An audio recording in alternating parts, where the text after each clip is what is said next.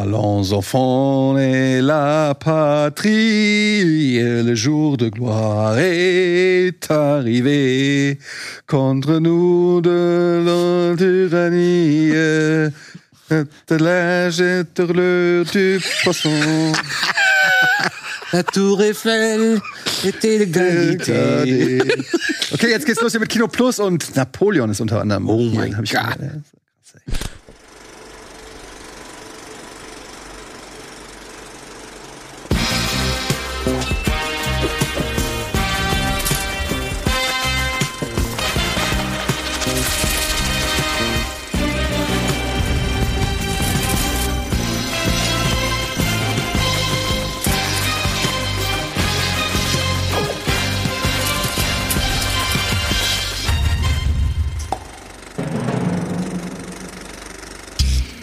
Liberté, Egalité, Fraternité und damit herzlich willkommen zu einer neuen Folge Kino Plus. Heute mal wieder, endlich mal wieder. Ja, mit Eddie und mit Andy. Ich muss selbst sagen, dass es schon länger nicht mehr genau in der Konstellation so war. Als letztes Mal, als es irgendwie so weit sein sollte, hat es nicht geklappt. Und äh, ich glaube, dann hat es nochmal nicht geklappt und jetzt hat es wieder geklappt. Sehr gut. Ja, gut, Freunde. Wie geht's euch? Gut, bisschen müde, Ja, gut. aber das ist ja Standard. Ja. Und ähm, ich habe wieder mal, ich bin ein bisschen raus aus dem Kinogame, muss ich sagen. Seit ich selber streame, ist äh, leider die Zeit für Filme ist, also ich, wenn ich so überlege, was ist, äh, auf was habe ich am ehesten verzichtet? Ne, am ehesten noch auf Serien. Für Serien habe ich fast gar keine Zeit mehr. Und Filme sind aber auch deutlich weniger geworden. Aber ich habe gesehen, du hast irgendwie zuletzt, ich denke mal, es war zuletzt, hast du einen Film gesehen, wo ich dachte, wie kommt er denn auf den? Welchen? Psycho 2? Ja. Oh, der ist doch ganz Weil ähm, der Regisseur was anderes gemacht hat, was ich gesehen habe. Muss ich kurz nachgucken.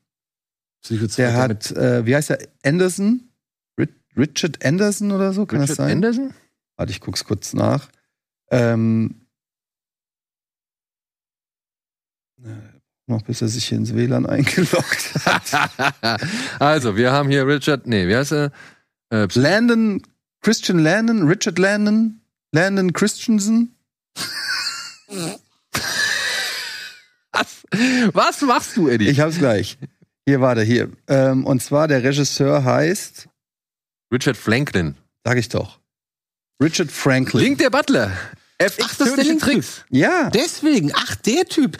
Ist das, das ist doch der, Ah, nee, äh, in, dem, FX2. in dem der Hauptdarsteller aus der Klapse entlassen wird und zurückkommt und die ganzen Nachbarn sind alle so böse zu ihm, ne? Ist das Bei der zweite oder der dritte? Bei Psycho. FX. Psycho. Psycho 2 ist, ähm, er äh, kommt dann aus seiner Haftstrafe quasi Ja, dann raus. das. Und die Nachbarn sind alle so und treiben ihn quasi wieder zurück. Ja, nee. Ist das nicht die Schaufel am Ende? Nee, Schaufel in der Küche? nee. Doch, die Szene. Ja, ja, doch, das ist die also Szene. der hat mich sehr überrascht, weil ich dachte, er könnte gar nichts und hab den irgendwann also mal kurze. Herleitung. Ich habe einen anderen Film gesehen, der heißt Road Games aus dem Jahre 81. Ähm, der heißt auf Deutsch Truck Driver. Ah, ja. Der Jagd von einem Serienkiller. Klingt super. von 1981 ist vom gleichen Regisseur mit Jamie Lee Curtis ähm, in der Hauptrolle, äh, nicht in der Hauptrolle, aber äh, in einer äh, Rolle und ähm, mit Stacy Keach Mhm. und ist im Prinzip, also das, das Cover, ich, wir können es jetzt wahrscheinlich nicht einblenden, aber das Cover hat mich so ein bisschen, ne, das sieht so richtig schön Slasher, klassisch Slasher. 80s Slasher-mäßig aus. Road Games, okay. Road ja. Games, ja. Und den habe ich geguckt und den fand ich irgendwie ganz geil. Also ich war ehrlich gesagt ein bisschen überrascht, wie geil die Actionsequenzen sind in dem Film. Worum geht's? Es geht, im Prinzip ist es Fenster zum Hof auf der Autobahn.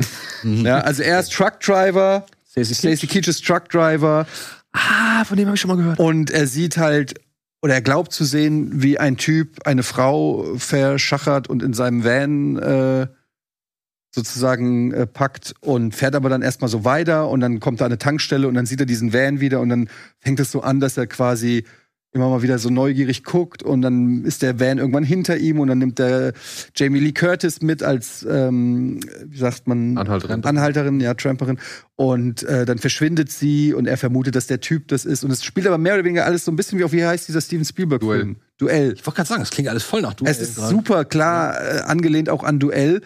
Und es gibt aber so richtig schöne praktische Effekte, so äh, da gibt's dann so einen Typen, das ist ein bisschen komisch, der hat so manchmal so, kom äh, so kom komödiantische Einlagen. Was du ja bei diesem, wenn du dieses Cover siehst, denkst du dir, da, das ist wahrscheinlich irgend so ein Hardcore-Slasher, der zehn Jahre lang indiziert war. Aber dann hast du da so einen fröhlichen Typ, so einen älteren Typ, der da so fährt mit seinem Boot hinten dran und sich dauernd ärgert über den Truck. Und so, und dann gibt's so eine Szene, wo der Truck über dieses Boot fährt. Und das ist alles praktische Effekte, logischerweise. Und ähm, der hat ein geiles Pacing, geile Schauspieler. Und dann dachte, dann habe ich gedacht, so, okay, das gefällt mir irgendwie. Regisseur geguckt, und dann hab ich gesagt, was, Psycho 2? Dann habe ich überlegt, kennst du Psycho 2? Bestimmt irgendwann mal gesehen, hat aber keine, ähm, keine krassen Erinnerungen mehr dran. Ja, und dann habe ich mir Psycho 2 noch mal reingezogen und war auch relativ angetan, muss ich sagen. also, Ich muss auch sagen, ich finde die ersten drei gar nicht so verkehrt. Ich glaube, bei dem dritten gibt's diese Szene, wo der Sheriff äh, zu ihm auf die Veranda kommt und dann hat er diese Kühlbox da. Und in dieser Kühlbox ist, glaube ich, eine Leiche drin. Guckt den Finger raus, Und ne? dann guckt der Finger so raus und Ach, dann der er nimmt sich das- und dann nimmt sich so den Eiswürfel und lutscht den so ab. so, ja. Also, also auch der dritte, finde ich, hat coole Momente. Und ich wusste auch, der zweite ist nicht so verkehrt. Vor allem, weil glaub beim zweiten. Der zweite ist halt smart. Der Genau, weil, der, weil. Norman da wirklich dazu getrieben wird, dass er das macht, ne? ja, also, Oder das ist eigentlich die ganze nerven ihn so lange, bis er wieder austickt. ja, es ist also so, das Interessante ist, der Film fängt direkt damit an, dass Norman Bates sozusagen ein freier Mann ist und im Gerichtssaal sagt so, sie können jetzt wieder äh, ihr Leben leben. Und dann sind da schon irgendwie im Ri- Gerichtssaal die Leute und sagen, ah, das ist ein Killer, den können sie nicht freilassen. Und du merkst halt, er versucht aber quasi resozialisiert wieder ranzugehen. Hat vielleicht nicht die beste Geschäftsidee, das Motel wieder herzurichten, ja. und da wieder einzuziehen. Aber er- der ganze Film lebt von dieser Ambivalenz, dass du nicht genau weißt. Also es gibt auch einen Mörder, also es gibt auch je- jemand, du siehst ja immer nur so schattenmäßig im, im Mutterkostüm Leute umbringt. Und natürlich ist es so Alle klassisch. denken, er wäre es, ne? Da ist halt so ein klassisches Whodunit. Du weißt halt nicht genau, wer ist es, weil die, er sagt immer, es ist meine Mutter. Alle sagen, nein, deine Mutter ist tot, es kann nicht deine Mutter sein. Und es ist so ein klassisches, wer ist es denn? Ja. Und du merkst aber, er versucht eigentlich, also du, du denkst dir so, du traust ihm nicht, weil du ja auch weißt, was er, er gemacht tut dir hat. schon leid, äh? Weil- Aber du denkst auch so ein bisschen, ey, ich meine, er versucht hier wirklich jetzt sich so zu resozialisieren und so. Und es passieren immer Sachen und die Polizei kommt und du kannst, es ist echt so ein Katz- und Maus-Spiel, sodass du bis zum Ende eigentlich nicht weißt, Ende ist ein ganz schöner Schock, finde ich. ähm, was passiert. Ja, und das Ende, dann ist dann die Schaufelszene, ne, im, im Wollen wir jetzt nicht auserzählen, aber äh, in der Küche und so. Und es gibt so ein paar echt gute Schockeffekte, also so ein paar gute ähm, ja, äh, Leichenszenen, wenn man es mal so sehen will. Und ähm, am Ende eskaliert das alles ein bisschen, aber ich fand den vor allen Dingen unterhaltsam, ne? Also der hat echt ein gutes Pacing und ähm, man denkt ja so, so ein Klassiker wie Psycho, Alfred Hitchcock, zweiter Teil, das kann eigentlich nur in die Hose Kann gehen. eigentlich nur in die Hose gehen, ne? Ja. Und da war ich echt äh, ein bisschen positiv überrascht. Den kann man wirklich machen, also auch heute noch. Ja, geil. Psycho 2, ja, da und so kam das, weil ich halt erst Road Games geguckt habe und dann Psycho 2. aber das scheint ja echt ein ganz guter Lauf gewesen zu sein. Aber der. Road Games, ja, aber FX2, ne? Das ist die Fortsetzung. Ach so, nicht ja. das Original. Phantasm hat er gemacht. Echt? Link- Phantasm. Nee, Link der Butler. Das hat doch ein Italiener gemacht. Aber. Fan- Phantasm Phantasm war mit F. Don Coscarelli. Okay, ist ein anderer Phantasm. Ja. Mit F, nicht mit PH. Visitors hat er noch gemacht. Also Link der Butler ist jetzt noch mit der größte Ja. Erfolg von ihm, würde ich jetzt mal sagen. Wobei Link der Butler halt auch sehr speziell ist. Ja, aber, aber der, der- ist trotzdem, der ist ganz Ich weiß gar nicht, vielleicht lebt er habt gar nicht mehr. Sag mal, habt ihr das WLAN geändert hier? Kann das sein? Nicht wissentlich. Und dann habe ich geguckt als letztes, oder zwischen diesen beiden Filmen habe ich geguckt, ähm, The Killer von David Fincher. Ja. Ähm, hat mir sehr gut gefallen, muss ich eigentlich sagen. Also klassischer, also wirklich hätte man wahrscheinlich sogar sagen können, dass es ein Fincher ist, wenn man es nicht gewusst hätte. 100 Prozent, ja. Ähm, das Faszinierendste an dem Film ist eigentlich die Inszenierung. Also diese Präzision, diese Bilder, dieses, diese ganze Ästhetik und, und alles. Die Story selbst ist natürlich eigentlich Bisschen, bisschen B-Picture, die Story, ne? Ja, auch da- die Figuren so. auch, auch so ein bisschen, ne? Also würde jetzt keinen Storypreis gewinnen, glaube ich. Ja. Ähm, und ich habe mich dabei ertappt, ich natürlich wo wieder besseren Wissens die ganze Zeit gedacht habe, okay, wann, wann passiert denn jetzt hier, also wann gibt's das krasse große Mhm. Ding und dann ist der Film mehr oder weniger zu Ende. Also er, er ist so sehr er hat jetzt, es gibt eine richtig gute Action-Szene, so, so eine Prügelei, die, die ist auch gut umgesetzt so, aber ansonsten ist der Film so relativ finde ich, geradlinig erzählt, ohne irgendwelche jetzt allzu großen Überraschungen und, und Mhm. irgendwelche ähm, Sachen. Aber ja, halt Fincher, ne? So ein bisschen unterkühlt, emotionslos ein bisschen, aber auch irgendwie, ich konnte auch nicht aufhören hinzugucken. Also es hat mich Ja. schon auch ganz schön in seinen Bann gezogen. Weiß ich nicht, was es ist. Ohne dass ich genau sagen kann, Ja, ich finde, der, hat- der, der berührt ja nicht so sehr, wie er vielleicht gerne berühren wollen würde, der Film. Was soll der berühren? Naja, mit berühren meine ich nicht, ich bin jetzt traurig oder, sondern ich bin halt gut unterhalten. Ich bin mit Emotionen voll, ich bin aufgebracht oder ich bin genau. aufgeregt durch die Handlung, durch die Action oder so. Und ich habe das so ähnlich empfunden. Ich finde das auch ein wunderschöner Film, handwerklich, Kamera, Schnitt, typisch Fincher, alles erkennst du auch wirklich sofort. Ähm, ich war ein bisschen überrascht von der Storyline und von den Dialogen und so. Ich dachte, krass, ich hätte nicht gedacht, dass Fincher noch mal sowas macht, so quasi sich so ein eigentlich ein bisschen B-Picture-Thema, so ein bisschen trashiges Thema nehmen und das so quasi als Hochglanz umzusetzen. Ich weiß auch gar nicht, ob er das in der Vergangenheit schon häufiger mache, gemacht hat, aber es fällt auf, dass er manchmal so ganz ernste Sachen macht und ganz anspruchsvolle und dann sucht er sich manchmal trotzdem auch ein anderes Mal äh, ein Skript raus, was, was eigentlich ein bisschen drollig ist, aber das macht er dann auf cool. Ich glaube, das war bei ursprünglich ist ja ist es ja auch die Geschichte von Fight Club, ne, weil das Buch, weil jeder sagt immer, das Buch ist eigentlich total blöd und das Skript, das Drehbuch ist dann plötzlich so toll geworden mit seiner Handschrift. Und bei diesem Mal, ja, es ist halt genau das, was es ist. Also du hast halt einen Killer, einen Profikiller, wie man sich das so denkt, der seine eigenen Gesetze hat und die er sich hält und deswegen ist das Leben wunderbar für ihn. Theoretisch, also es ist nur Arbeiten und sonst nix. Und also dann ein geht's Dexter-mäßig noch. ja, genau, genau. Und dann gibt's und dann geht halt was schief und dann arbeitet er sich so ein bisschen an seinen Auftraggebern, äh, Auftraggebern ab, bis er dann irgendwo beim, beim Bösewicht ankommt und dann ist der Film vorbei. Habt ihr mal ähm, nach dieser Graphic Novel, auf der das basiert, geguckt? Ich hatte mal versucht, äh, Bilder dazu zu finden, weil ich habe die Graphic Novel nicht zu Hause so, sondern ich wollte einfach nur mal gucken, inwiefern Fincher, weil ich fand, da waren so Bilder gerade am Anfang, wenn er noch in diesem renovierten Büro Hm. da hockt und worauf nee, nee, wartet. Nee, nee, das war doch so ein Bürosharing-Platz. Ja, Pleite- Büro, ja, von dieser Firma, die pleite gegangen ist. Genau, von WeShare. Das, das, ah, das ist ja gut. Weißt du? Da gehst du rein, da ist monatelang nichts los. Ja, ja, ne? genau. Aber ähm, da gab's so Shots, da liegt er zum Beispiel auf diesem Tisch und dann siehst du halt irgendwie so einen, so einen Lichtstrahl, den er verdeckt, der ihn halt so die ganzen Konturen von ihm zeichnet und das Bild ist halt so wirklich symmetrisch und so. Und ich wollte halt wissen, ob diese Bilder halt wirklich so eins zu eins aus der Graphic Ah. Novel übernommen worden sind, weil die fand ich halt schon sehr stylisch so. Mhm. Und das, was ich irgendwie sehen konnte, oder die Bilder, die ich irgendwie jetzt äh, mir zusammengesucht habe, die haben leider nicht das irgendwie wieder gespiegelt oder beziehungsweise haben nicht diese Szene irgendwie gezeigt, aber tatsächlich so Sachen, wie er zum Beispiel am Fenster steht und nach unten in diesen Hauseingang reinguckt, wo die Frau immer irgendwie so eine Schale für den Hund hinstellt oder sonst irgendwas.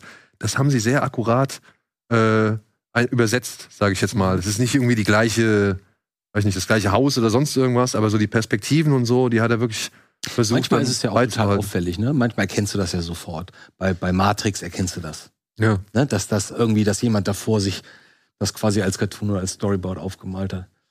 Ähm, aber hier, ich glaube, es wäre für ihn auch vielleicht langfristig ein bisschen enttäuschend, einfach nur Bilder nachzudrehen. Ja, glaube ich auch. Framings und so, Einstellungen, Blocking, dass das so ist wie im Comic. Ich finde das ja spannend, aber ich kann auch verstehen, wenn du sagst, ey, ich mag diesen Comic total gerne, ich mag die Geschichte und ich glaube, man kann aus diesen Bildern was total Spannendes als Film machen. Aber das heißt nicht, dass er so Sin City-mäßig dann quasi so eine extrem klar definierte Stilfrage da einbaut, weil das im Comic auch so war. Und selbst wenn er, sag ich mal, teilweise sehr akribisch das übersetzt hat, macht er ja trotzdem etwas, was er sonst überhaupt nicht macht.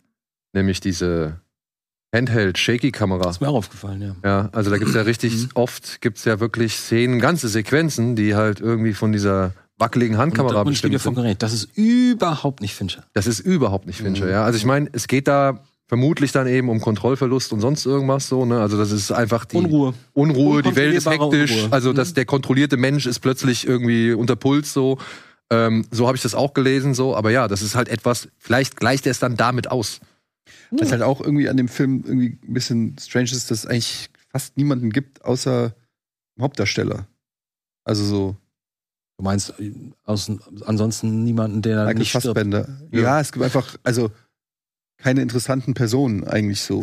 Ich erinnere mich Der Film dreht sich ja wirklich fast, nur um ihn aus seinem Aber Kopf. das ist ja auch in Ordnung. nee, ist Weil auch das in ist Ordnung, doch, das aber ist es auch die gibt halt Story. Es gibt halt so irgendwie, ich fand halt, ich habe irgendwo gelesen, dass es irgendwie Arthouse äh, John Wick ist. Na, Ach, na ja, nee. Und dann dachte ich so, ähm, also das ist, dafür Weil- ist der Film nicht arthouse genug. nee, vor allen Dingen habe ich so gedacht, diesen Rachefeld, also klar, er will denen zuvorkommen, bevor sie ihn killen, aber die haben ja seine Frau auch nur verprügelt. Mhm. Ne? Also ich finde, Nee, er will rauskriegen, was los Er will wissen, warum. Es geht nicht unbedingt nur primär um Rache, sondern er will verstehen, was da mit ihm, was da aber ich geschehen glaube, ist, der oder? Auslöser für seinen, für seinen Rachefeldzug sozusagen war doch, dass seine Frau im Krankenhaus liegt, irgendwie so. Ja, aber ich glaube auch, die liegt auch nur da, weil sie, also so wie ich es verstanden habe oder in Erinnerung habe, weil sie halt entkommen ist. Beziehungsweise weil halt das vereitelt wurde, dass sie umgebracht wurde. Ach so, ja, ich finde okay. nur als Motivation, also warum haben sie die nicht umgebracht? Weißt du, warum, wa- wo, wo, warum muss die leben? Also für die Story ist es, ich fand, was, das hat mich so ein bisschen gestört, dass er, ich will jetzt nicht das Ende spoilen oder so, Mhm. aber das war mir dann ein bisschen zu, da war die Fallhöhe irgendwie, Also ich, wie, wie gesagt, wisst ihr, was ich meine? Ich bei weiß, bei John Wick ist wenigstens der Hund gestorben. Naja, dass die Frau ja, aber wer sagt denn, also das ist ja doch das Ding. Ähm, so wie ich es gelesen habe, ist A, das Entscheidende bei der ganzen Geschichte überhaupt, dass er so eine Beziehung überhaupt hat. Ja, weil du, was stellst, unrealistisch Ja, du stellst dir halt am Anfang nicht vor, dass der Typ überhaupt irgendwie mhm. äh, zu irgendeiner Emotion fähig Okay, ist. Verstehe. Ja. Stimmt, ja. Mhm. Und, und, und geschweige denn irgendwie eine Art Refugium hat, wo er mit einer, in einer Beziehung, sag ich mal, lebt. So. Also das fand ich Das das. ist auch nicht logisch, weil so streng und so ordentlich, wie er arbeitet, Aber das letzte würde Bild- er das niemals zulassen sein. Ja, ich will jetzt nicht zu viel sagen, aber im letzten Bild sieht man ja auch, dass es gefaked ist. Mehr, und- also habe ich das interpretiert. Ja? oh, das habe ich so nicht. Also es gibt, äh, mach mal vielleicht eine Spoilerwarnung für The Killer. Spoiler. Ja, das wäre jetzt. Okay, ganz am Ende liegen sie ja da auf der Terrasse oder wo irgendwie auf ihren Sonnen liegen. Mhm. Er mit der Sonnenbrille Mhm. und sie guckt ihn ja noch mal so an Mhm. und dann geht die Kamera so rüber und man sieht so seine Augen. Man sieht, dass seine Augen komplett leer, so, also er, also er, er ist emotionslos quasi. Er ist komplett wie tot, wie äh, Jason Bateman, wenn du so willst, äh, oder oder wie heißt der? Amer American Psycho. Ja, Patrick. Patrick Bateman. Ähm, also sein Blick ist nicht irgendwie so, ah, wir haben es geschafft, sondern sein Blick ist, Es könnte auch ich bin immer noch der Killer. Ja, ich wollte gerade sagen, das könnte es auch bedeuten, dass er quasi das alles durchgemacht hat, aber jetzt immer noch nicht wirklich entspannen kann, weil er da sitzt und er ist immer noch immer auf 100, äh, quasi immer angespannt und erwartet Genau. immer, dass jederzeit was passieren könnte. Aber das war sein Leben vorher auch schon. Ja, aber ich meine, will damit, also ich meine, du hast ja die Möglichkeit als Regisseur, könntest du ja jetzt auch zeigen, wenn du willst, könntest du ja jetzt zeigen, er hat doch diese liebevolle Seite oder, oder diese. Ach so, ja, ja. also das stimmt. Weg, manchmal ist es ja auch das Weglassen von gewissen Sachen. Und sie guckt ihn ja so an und du siehst bei ihr ganz klar, sie ist, nen- sie ist normal, sie ist irgendwie mit den Emotionen da und er ist der Killer. Ne? Er ist immer noch der Killer und es wirkt so ein bisschen schon sein Rückzugspunkt, den er sich auch bewahrt und deshalb um sich schlägt, nachdem dieser sozusagen invaded wird. Aber ultimativ bleibt er dieser, so ein bisschen wie Dexter. Dexter hat ja auch Freundinnen, ist aber Mhm. immer Dexter. Ja, aber genau, das ist ja das Spannende. Also das so, so finde ich auch, sehe ich genauso. Aber ich glaube, das ist ja das, das Entscheidende, weil er am Ende ja seinen, seinen Credo, was er da immer herunterbetet, ähm, das, das endet er ja. Er sagt am Ende ja, äh, sagt er es ja anders, als er es die ganze Zeit Ja? gesagt hat. Ja, da sagt er, äh, ich bin wie euch oder ich bin wie ihr. ich bin wie euch. Ich bin wie ihr oder sowas oder ich bin einer von euch. Irgendwie sowas in der Richtung. Er wandelt es halt ab und bezieht den Zuschauer mit ein. So, oder beziehungsweise all die Leute, zu denen er vorher gesprochen hat.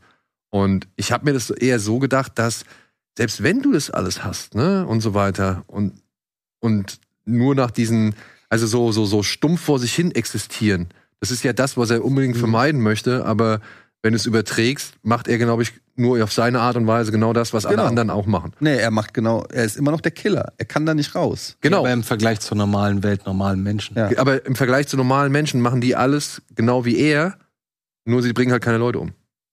Ich glaube, das war so ein, Punkt, den ich da mit raus, also das war so für mich ein Punkt, den ich da mit Es rausgenommen scheint habe. mal, als könnte man relativ viel da noch reininterpretieren. Ist doch auch gut. Ja, ist ja gut. schön. Ja, ja. Ja. Auf jeden Fall. Ne, kann man auf jeden Fall machen. Man sollte halt nur nicht jetzt irgendein, Action geladen ist. ja, so ein. Ultraspektakel Aber oder so. wer hat das jemand erwartet?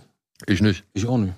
Ich meine, das ist ein Fincher. Ja, mit Spektakel meine ich aber auch, wie gesagt, der Film, ich würde schon behaupten, dass viele Leute den auch als langweilig bezeichnen. das ist die gleichen, die Zodiac auch langweilig finden. Ja, Jo. genau. So, Spoilerende. Andi, es sei denn, du hast irgendeinen Film, den du verraten willst, den, also den du großartig äh, analysieren willst, aber Nö, ich guck mal ganz kurz nur dran, was ich geguckt habe. Ich habe gestern, nee, vorgestern nochmal äh, Der Alpinist geguckt. ah, Der Alpinist, Ja, ja, die Doku. super.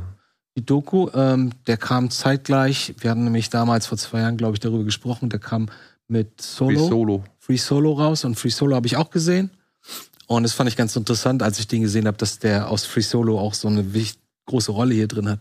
Das war ziemlich, also genau das, was ich erwartet habe, muss ich sagen. Auch das Ende war natürlich das, was man erwartet hat, aber Aber ich fand den Alpinisten, ich muss sagen, ich finde den noch, fand's ihn besser? finde den Tick besser, ja. Fand weil, ich auch. Fand ich auch. Weil ähm, der, ich weiß nicht, Alex Honnold oder so, so heißt der, glaube ich, von Free Solo, der, der die Hauptfigur aus Solo. Ähm, das, das war so, das war auch Nervenkitzel, ne? Also keine Frage. Ich fand das wirklich aufregend, wie der da diesen Berg hochklettert. Aber ich mochte den Typ nicht so. Und hier den Ja, ja, Typ, der ist halt so gefühlskalt und der jetzt ist halt, ähm, da denkst du auch, der hat vielleicht irgendwie nicht ganz alle. aber der ist auf eine andere Art und aber der Weise ist so sympathisch, der ist so ein bisschen verrückt auf seine Art Genau. und Weise. Und Und ehrlich, ey, in was für Lebensgefahren der Typ sich begeben Äh. hat, um, um klar im Kopf zu um werden. nicht nachdenken zu müssen. um nicht nachdenken da zu wären müssen. wieder beim Thema Mantra, was wir schon Ja. oft gesagt haben. Und das finde ich halt, das finde ich schon krass. Also wenn du ihn noch nicht gesehen hast, Alpinist, ey, ist wirklich gut. Mag ich. Ja. Mag ich sehr. ja, ist gut. Ich gucke jetzt gerade noch mal, ob ich so einen Monsterfilm gesehen habe. Napoleon reden wir noch drüber. Habt ihr The Conference gesehen? Diesen norwegischen, diese norwegische Slasher-Satire? Nee. Fand ich nicht gut, muss ich sagen. Wo gibt's den? dann gucke ich den. Ist auf Netflix. Ist auf Netflix seit einer Woche, glaube ich. Ähm, hochwertige Bilder, witziges Setting, ähm, Angestellte von der Stadt, die gerade ein großes Einkaufszentrum gegreenlightet haben, treffen sich äh, in so einem Camp zur Teamförderung. Und dann kommt ein Und da ist es Slasher, ne? So. Ähm, aber das ist ganz komisch, das ist nur ein, ba nur, weil ich habe dazu was geschrieben und ich glaube, das haben die Leute falsch gestanden. Ähm, der findet nicht seinen Stil, der Film. Du weißt nicht, ist es jetzt Satire oder ist es Comedy? Du hast eine Figur, eine Frau, die ist total normal, norm, der normale Mensch, weißt du, in diesem Film. Und da hast du eine Figur, der ist wie Jim Carrey. Ohne Scheiß, wirklich. Und das ist so ein, das ist so ein Arschgesicht. Der hat auch eine komische Frisur und sieht so ein bisschen aus wie Hitler und denkst, was soll denn das? Ich verstehe diesen Stil nicht. Das fand ich ein bisschen schade. Klingt nicht so spannend. Nö. Hab ich nicht Und wir haben uns gestern die Godzilla-Serie, die erste Folge angeguckt. und- Monarch. Und danach nicht weitergeguckt. Ich habe schon acht Folgen gesehen. ja, lohnt sich das? ich nachher? find's cool. Hast du das gleich nach der ersten Folge auch Du gedacht? musst das mal untersuchen. Also also dein Godzilla-Fetisch ist ja Ich wirklich. freue mich so auf nächste Woche. Äh, läuft der nächste Woche schon an? Ja, hat's hat mich auch, das, das Original, ne? Das, das Japano. genau, Godzilla neue. minus one. Finde jemanden, der dich so anguckt wie Daniel Godzilla. So hat halt jeder sein, seine Riesenechse. Ne? nee, aber ansonsten ähm, viel Kleinkram, aber jetzt nichts, von dem ich sagen würde, da würde ich jetzt gerne mal drüber sprechen. Aber ich bin überrascht, dass ich dem Killer auch vier Sterne gegeben habe, sehe ich hier gerade. Hätte ich jetzt so mit anderthalb Wochen. Ich war auch über deine andere Wertung überrascht, über die wir heute noch reden werden. Ja? Aber vorher würde ich sagen, ah, ich weiß welche, okay. Ja. Aber vorher würde ich sagen, reden wir erstmal über einen Film, der jetzt äh, tatsächlich in der Entstehung ist und an den ich nicht mehr so wirklich geglaubt habe. Aber natürlich ist er für uns einigermaßen interessant, weil wir mögen. Nee, noch nicht ganz. Meinst du den Star Wars-Film, den Rave Star Wars-Film? Auch nicht ganz. Aber wir finden es raus mit billig oder billig.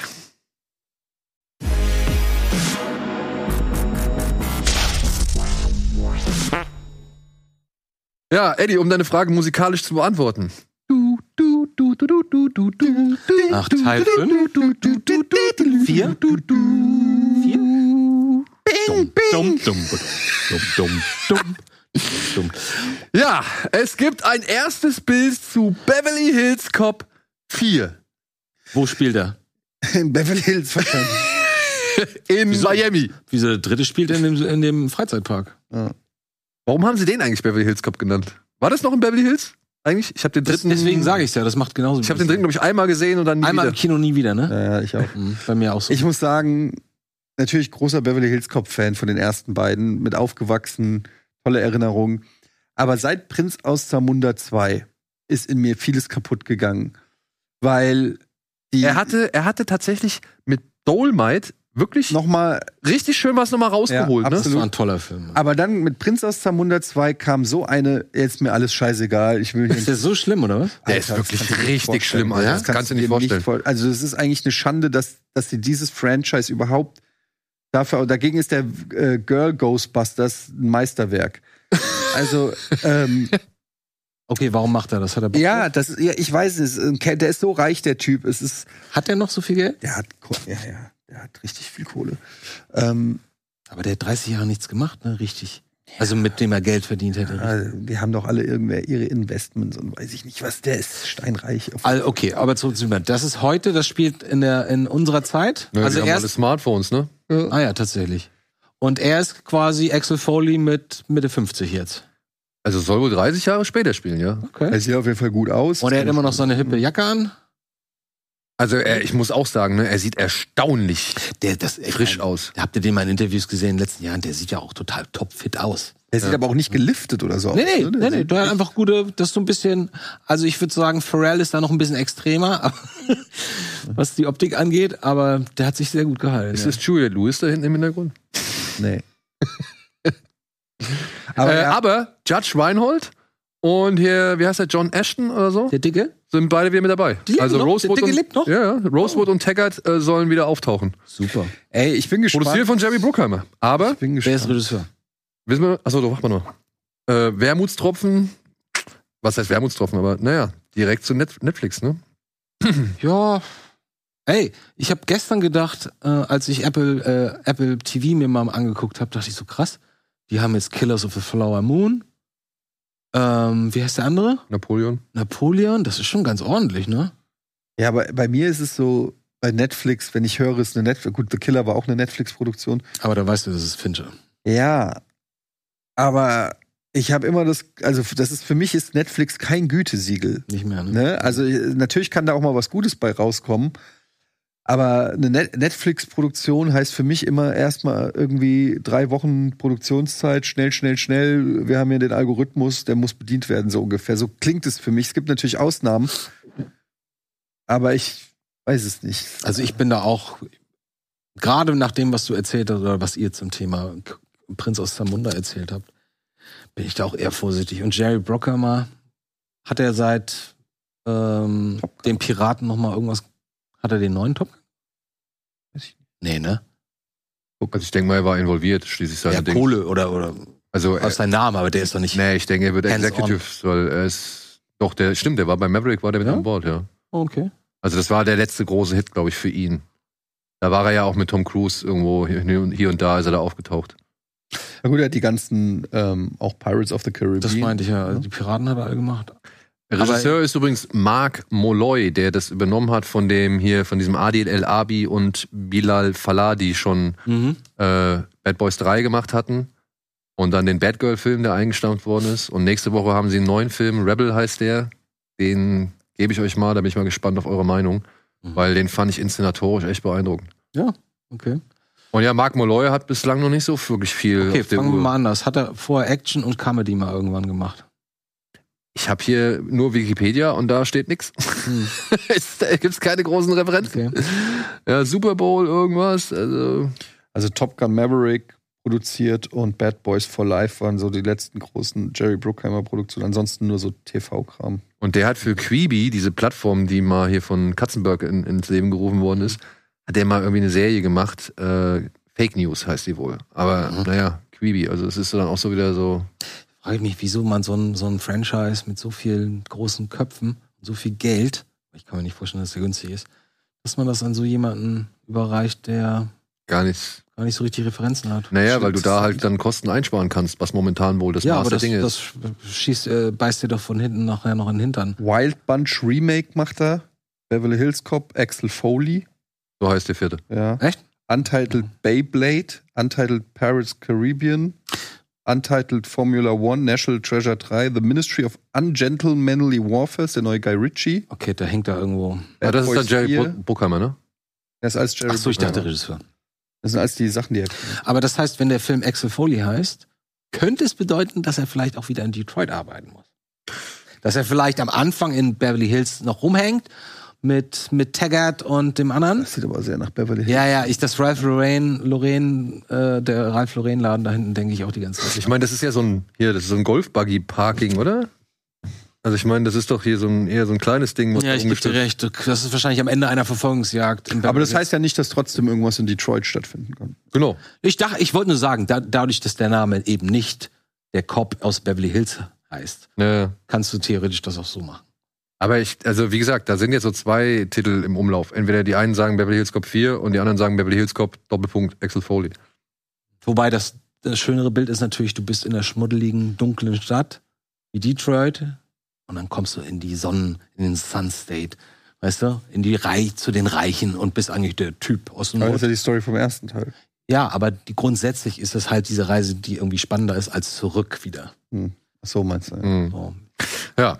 Dann gab es noch ein anderes Bild. Oder wollt ihr noch was? Wollen wir noch irgendwie was dazu? Nö, also ich hab, bin da vorsichtig. Ich bin, ich glaube da nicht wirklich dran. Ja, wie gesagt, nach Prinz aus Zamunda 2 bin ich auch mehr als vorsichtig. Beziehungsweise erwarte ich halt wirklich, wirklich Schlimmes. Hm. Auch wenn die aber ich würde Vorzeichen. würd mich für ihn freuen, muss ich sagen, wenn, wenn er mal wieder einen richtig schönen Film hätte. Mal. Weil diese Buddy-Cop-Komödien und so nochmal so aus den Dolomite war super. Dolomite war. schwer, das heutzutage nochmal so diesen Spirit von damals aufzufangen, irgendwie so, finde ich. Oder wie hieß der Film, wo er diesen. Neuer Lethal Weapon kommt da auch, glaube ich. ja, warten wir nochmal. Hm? Wer sich jetzt wie noch positioniert und keine Ahnung. Ja. Ja. Gut, äh, dann haben wir noch ein neues Bild. Wer könnte das sein? Welcher Film oder welche Darstellerin? Also die Darstellerin kannst du von mir aus. Ich weiß nicht, ob du sie errätst. Nee, erkenne ich so nicht. Das ist die Tochter von Johnny Depp. Ah, jetzt Lily Rose. Ach, Depp? ist es Dracula? Äh, nicht ganz. Nosferatu. Nosferatu. Ja. Das ist der, Schan der Schatten von der. Genau. Der neue Film von Robert Eggers. Oh, bin, ich, bin ich tatsächlich sehr neugierig drauf. ja, der neue, ist A24? ich weiß gar nicht, ob der von A24 kommt.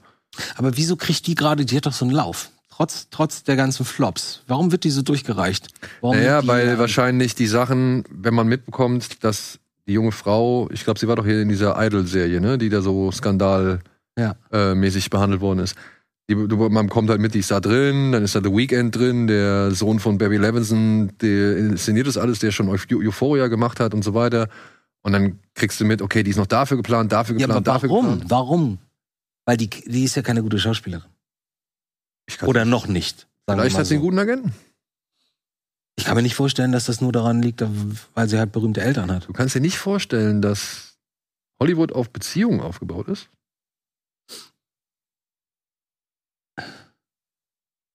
Ich verstehe trotzdem nicht, weil nicht jede, nicht jede, ich meine, Nepotism ist ja auch so ein, so ein Reizwort in den letzten Jahren geworden, ne? Ähm, ich glaube nicht, dass das immer noch automatisch so läuft, dass, dass du besser oder vorzüglich behandelt wirst. Ähm, weil du, weil du Bereich bekannte Eltern hast. Also die Connections sind natürlich das Wichtigste. Klar. Aber Aber ich würde mal sagen, mit äh, einem Vater wie Johnny Depp ist es halt deutlich leichter, an Connections zu kommen. Ganz klar. Nicht unbedingt zwangsläufig an Filmrollen, aber zumindest an die Connections zu kommen. Aber ich würde jetzt auch nicht komplett ihr absprechen, dass sie das nicht durch Eigenleistung in irgendeiner Form geschafft Wie hat. gesagt, ich Moment, zu Moment, wenig sie ist, aber, sie ist aber nicht so gut, als dass sie gerade zehn Rollen gleichzeitig in, in zehn Projekten hat. So gut ist sie nicht. Aber Das das sind ja jetzt auch keine Oscar-Filme. Also Nö, aber ich finde das eher langweilig, was die macht. Also ich habe jetzt gar nicht so viel von ihr irgendwie jemals mitbekommen. Ich weiß hier, Siehst du? den, du hast den, definitiv schon drei dieser gesehen. Yoga-Hosers oder so, da war sie doch mit dabei, ne? Kevin Smith. Von dem Kevin, die Kevin Smith, oder? Da war sie mit dabei.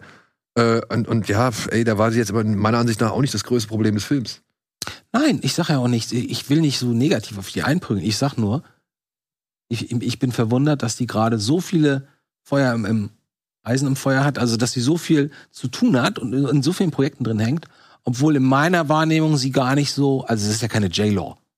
Ja, aber bei Und der, J-Lo, das wäre eigentlich sowas, okay, die, die hat einen Lauf, die ist super, die kann so viel, so viele Themen bedienen und ist einfach nur, und, und mit der kannst du arbeiten und die kannst du vor eine Kamera setzen, Interviews, das ist alles super.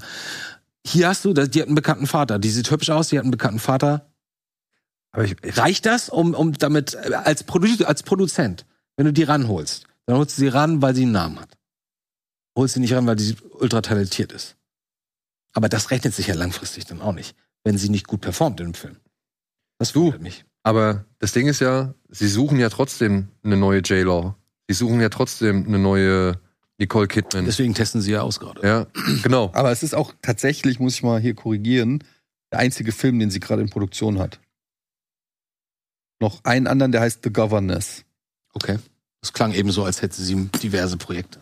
Nee, also ist, aber ich gebe dir recht, die hat bislang noch keine richtig Vorzeigearbeit gemacht, aber sie ist jetzt auch nicht der heiße Scheiß in Hollywood. äh, Und wenn, dann ist es wahrscheinlich nur wegen ihrem Vater. Gut, aber The Idol war ja auch dieses Jahr. Das letzte, was sie gemacht hat, genau, The Idol und dann The Weeknd, äh, Musikvideo hat sie mitgespielt. Weil The Weekend da ja auch mitspielt, oder? Dann bei Chanel ein Bei Shortfilm. The Idol, ja.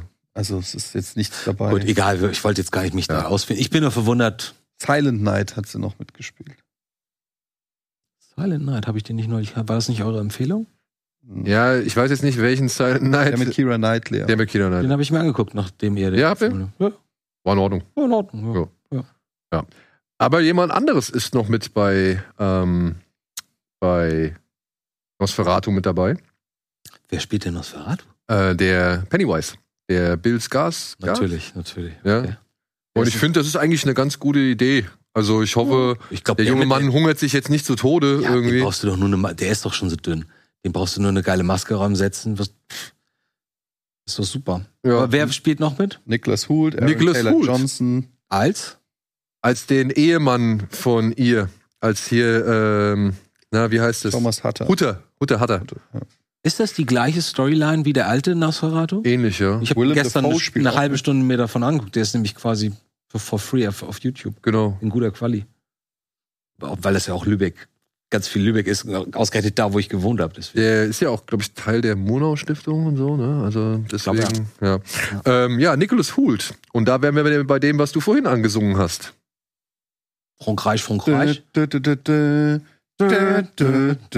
ist der neue Lex Luger. Lex Luthor, ja. Luger. Wer ist Lex Luger? Ist der Lex Wrestler. Luger ist, ist Lex mit einer Knarre, der Luger. Lex Luger war der, Rapper, äh, der Ja. Wrestler. Nicholas Hult wird nicht nur der Ehemann äh, hier in Nosferatu, sondern jetzt auch Lex Luthor von James Gunn. Finde ich eine ganz gute Besetzung, ne? Ich finde es interessant, aber es überzeugt mich jetzt, jetzt gerade nicht. Nö. Nö. Da hatte ich. Und der hat zum Beispiel echt viel gemacht, ne? Ich meine, guck mal, der war in diesen ganzen X-Men-Filmen, war der Beast mit dabei, der war bei Mad Max mit dabei, der war bei Favorite mit dabei, der hat einen hier super Lauf gehabt, ja. The Menu hat er gemacht, so. Aber findest du den richtig gut? ah, ich, Der hat so zwei, drei Rollen, die sind beeindruckend. Ich fand ihn zum Beispiel total witzig und echt kreativ in äh, Fury Road. Ja. Da habe ich gedacht, oh, der kann ja ganz anders, weil davor kannte ich ihn nur aus X-Men und dachte, was ist das für ein Typ? ja, ähm, About a Boy, ne? Ja. Aber ich bin mal gespannt. Also die, da scheinen viele Leute sehr viel auf ihn zu setzen, ne? Aber das wird dann dieses, äh, der Reboot des DC-Universe. Genau. Die kämpfen auch gegen irgendwie einen Green Lantern-Guy und so.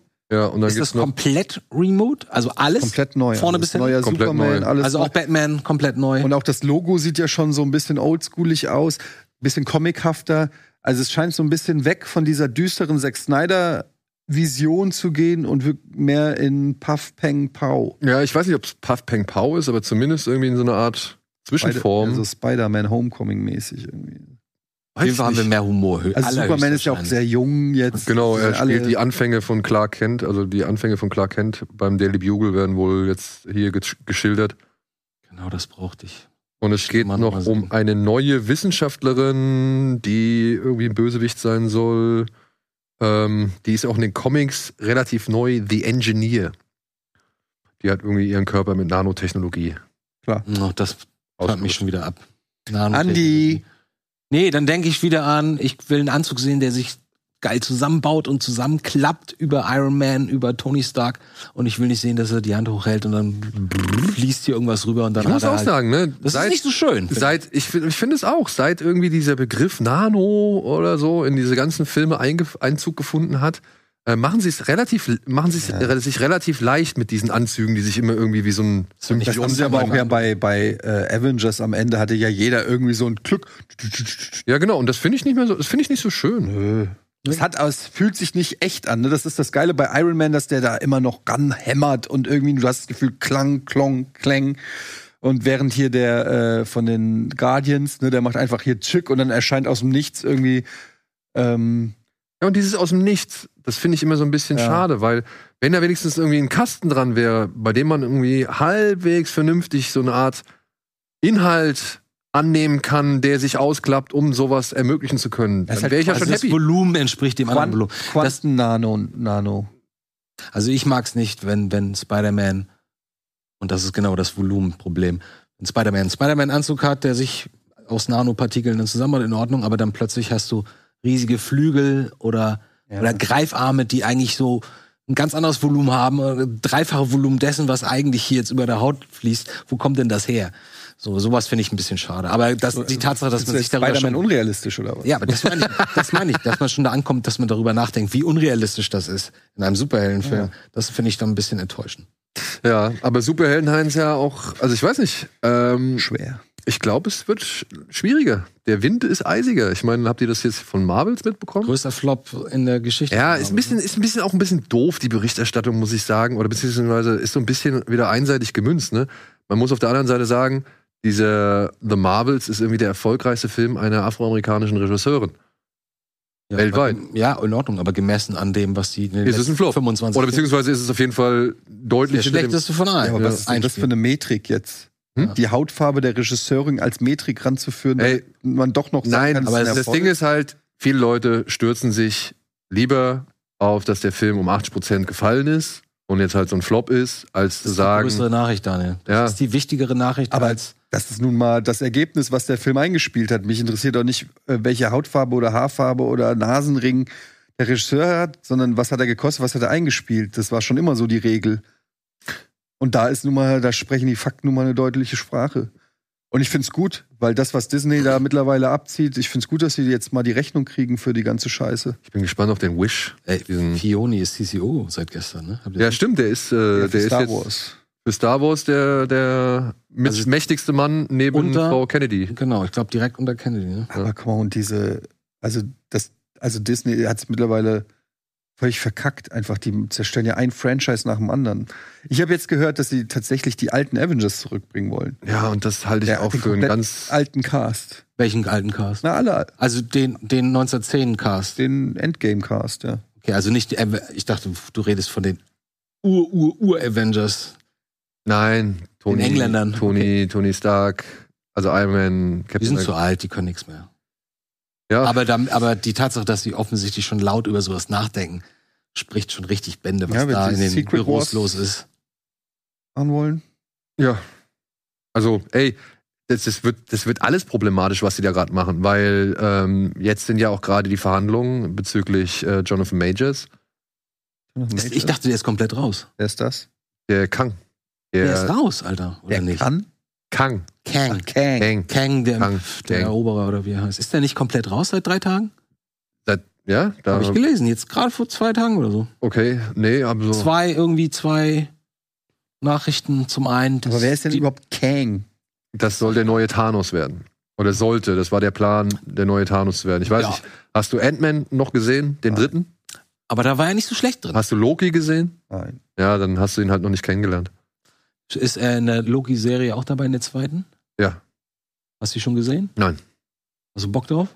Hm, Ich fand auch, dass die erste zu den etwas besseren Serien Ich habe die gehört. irgendwann ausgemacht. Das ist Ja? alles Quatsch. Ja. Ich kann mir das alles nicht mehr geben. Ich finde das alles. Ich kann überhaupt, Blockbuster-Filme sind für mich echt schwierig geworden und dann diese ganzen CGI, CGI-Feste und so, es gibt mir alles gar nichts mehr. Es hat mir auch Avatar hat's mir nochmal gezeigt, so es sieht alles schön aus, sieht geil aus, aber, Aber es, nicht es, meins. es hinterlässt gar nichts. Also es ist nicht, ich denke da nicht eine Sekunde drüber nach. Ich, ähm, da gucke ich mir wirklich lieber Psycho 2 an oder irgendwie sowas. Guck mal, da bist du auch. Vom, vom Jahr hast du noch gesagt, warum guckst du diese komischen alten Filme an? Jetzt guckst du ja auch Filme. Äh, ich habe immer 80ern. schon für die alten Filme plädiert. Ich meine, ich meine ganz alte. Ich habe äh, ich hab 60er, neu, ja, 70er. ich habe neulich habe ich zum Beispiel angefangen Casablanca mal zu gucken. Ähm, und auch das gibt mir mehr als jeder scheiß Blockbuster. Irgendwie ich fühl's mehr, es spricht mich mehr an. Es ist Weil das, weil das in, in, mittlerweile ist das die andere Welt, in die man flüchten kann. Die Welt, die wir jetzt hier jeden Tag im Kino sehen oder im Fernsehen, ist mir, also ich bin dem, dem, wie heißt es, ähm, ich kann das alles nicht. Ich bin dem überdrüssig und deswegen gucke ich jetzt in eine andere Welt und eine Welt, die 50 Jahre plus alt ist. Ja, weil die auch alle so langweilig und vorhersehbar und das ist so 0815 alles. Also selbst bei, bei Casablanca weiß man nicht so genau.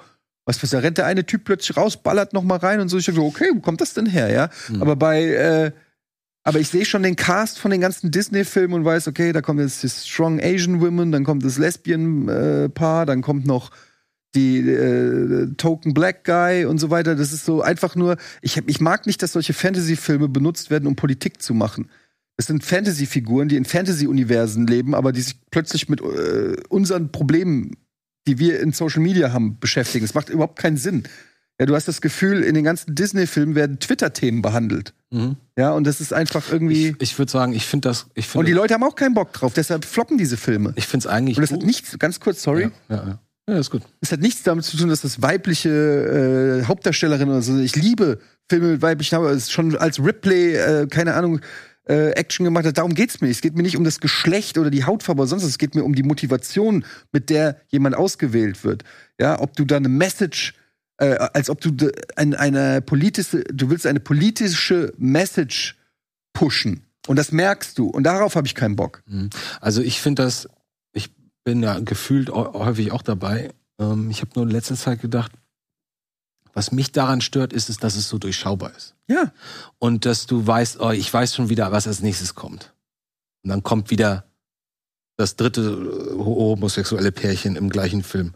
Wo du denkst du, war, ist das jetzt nachvollziehbar? Ist das? Interracial hast du vergessen. Ja, okay. Ähm, ich finde das grundsätzlich gut, dass diese Art der Gesellschaft abgebildet wird. Wir befinden uns aber dummerweise jetzt in einem in der Phase der Überkompensation.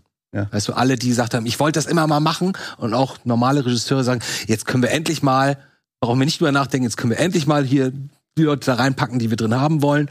Und natürlich nehmen wir jetzt hier mal die ganzen seitlichen, die, die Randgruppen packen jetzt mal vorne zentral rein, weil das ist toll, jetzt können wir das machen. Aber das machen alle. Und deswegen ist es jetzt. Es macht nicht nur alles in jeder Werbung. Jetzt habe ich gelesen, Silver Surfer ist jetzt Silver Surferin. Ja? Das wird eine Frau. Ja gut, aber das bei Comics ist es ja, ist es ja schon Gut, äh, Jahrzehnte alte Geschichte, dass das dann. Thor wurde auch zur Frau, also es ist eigentlich ah, vollkommen egal. Ja, Also, aber wie gesagt, ich, ich, ich, ich störe mich nicht daran, ich wollte nur sagen, ich störe mich nicht daran, dass, dass jetzt diese Welt so ist, die Filmwelt. Aber ich, und da bin ich, glaube ich, beide, ich bin, ich störe mich daran, dass es so durchschaubar ist, warum oder dass, dass eine Idee dahinter steckt. Ja, Das war auch nicht richtig. Ach, keine Ahnung. ja aber ey, nicht ihr erklären, könnt mir auch einfach zustimmen. Ich habe es ja schon richtig gesagt. Ja, aber das, das würde wieder bedeuten, dass man grundsätzlich gegen alles ist, was diese Art von Veränderung angeht. Und das bin ich nicht. Das wollte ich Hä? Nee. das Also Entwicklung. Finde ich nicht. Ja. Das ist, ist, ja- es steht ja die Agenda im Vordergrund. Das ist ja genau das. Wenn du eine Story hast, die du erzählen willst, by all means, erzähl sie. Brokeback Mountain, erzähl diese Geschichte. Das ist eine interessante Geschichte, wo man sich fragt, ja, wie wäre das? Ja, aber wenn du plötzlich vier weibliche Ghostbusters rausbringst, weil gerade die MeToo-Bewegung ist, für wie dumm haltet ihr das Publikum? Das ist einfach ein, ein, ein, ein eine Appeasement an, also du willst einfach Leute beruhigen und zeigen, hey, wir sind divers, uns kann man nicht angreifen. Und das durchschauen die Leute. Aber es ist nicht durch die Story oder durch, durch die Charaktere gegeben, dass das so ist. Es gibt keinen Grund, dass Silver Surfer jetzt Silver Surferin ist, außer dass man sagen kann, wir haben einen weiblichen Held. Und das meine ich. Die, die, Das die, da die steckt eine Agenda dahinter. Durchschaubarkeit, die Erwartbarkeit und Durchschaubarkeit ist das, was gerade total. Du machst ja auch nicht Supergirl jetzt zu Superboy. Supergirl ist super. Es gibt weibliche Superhelden. Bring die doch groß raus. Erzähl doch geile Geschichten mit denen. Also, ne, es ist ja gar nicht das also, Problem. also so ist es ja nicht, dass es jetzt viele.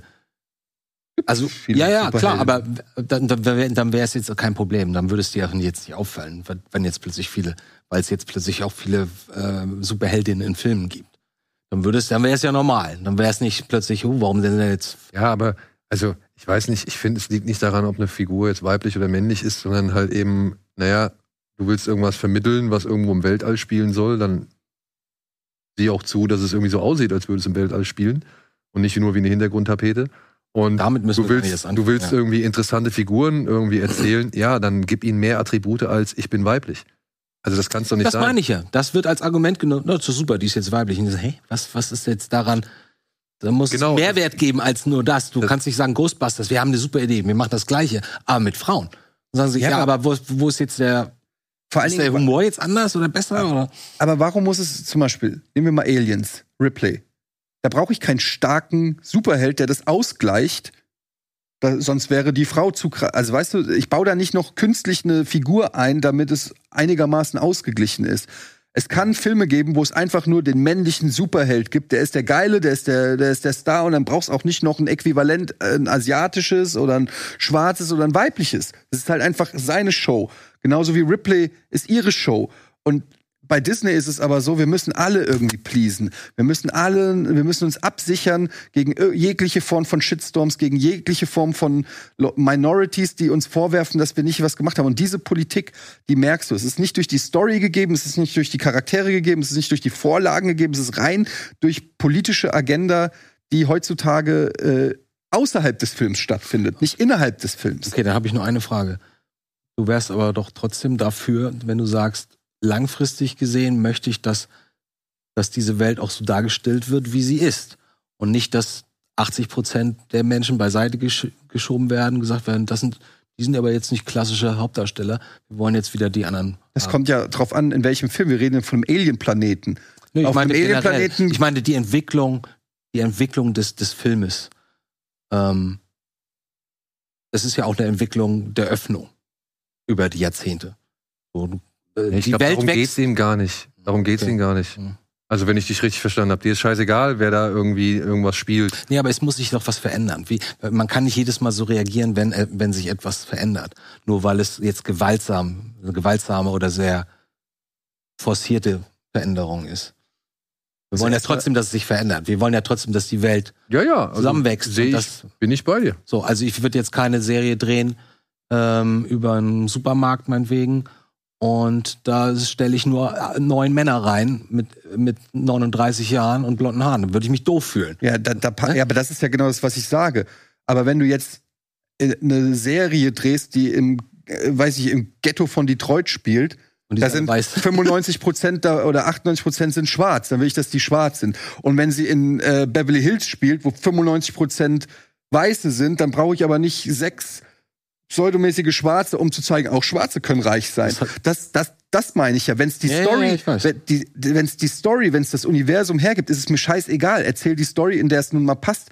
Aber ähm, wie viele äh, lesbische Pärchen mit einer schwarzen Frau und einer weißen Frau kennst du? Ja, ja, stimmt. Aber die Filme und die Werbung suggerieren dir, 95% sind so. Es ist aber nicht so.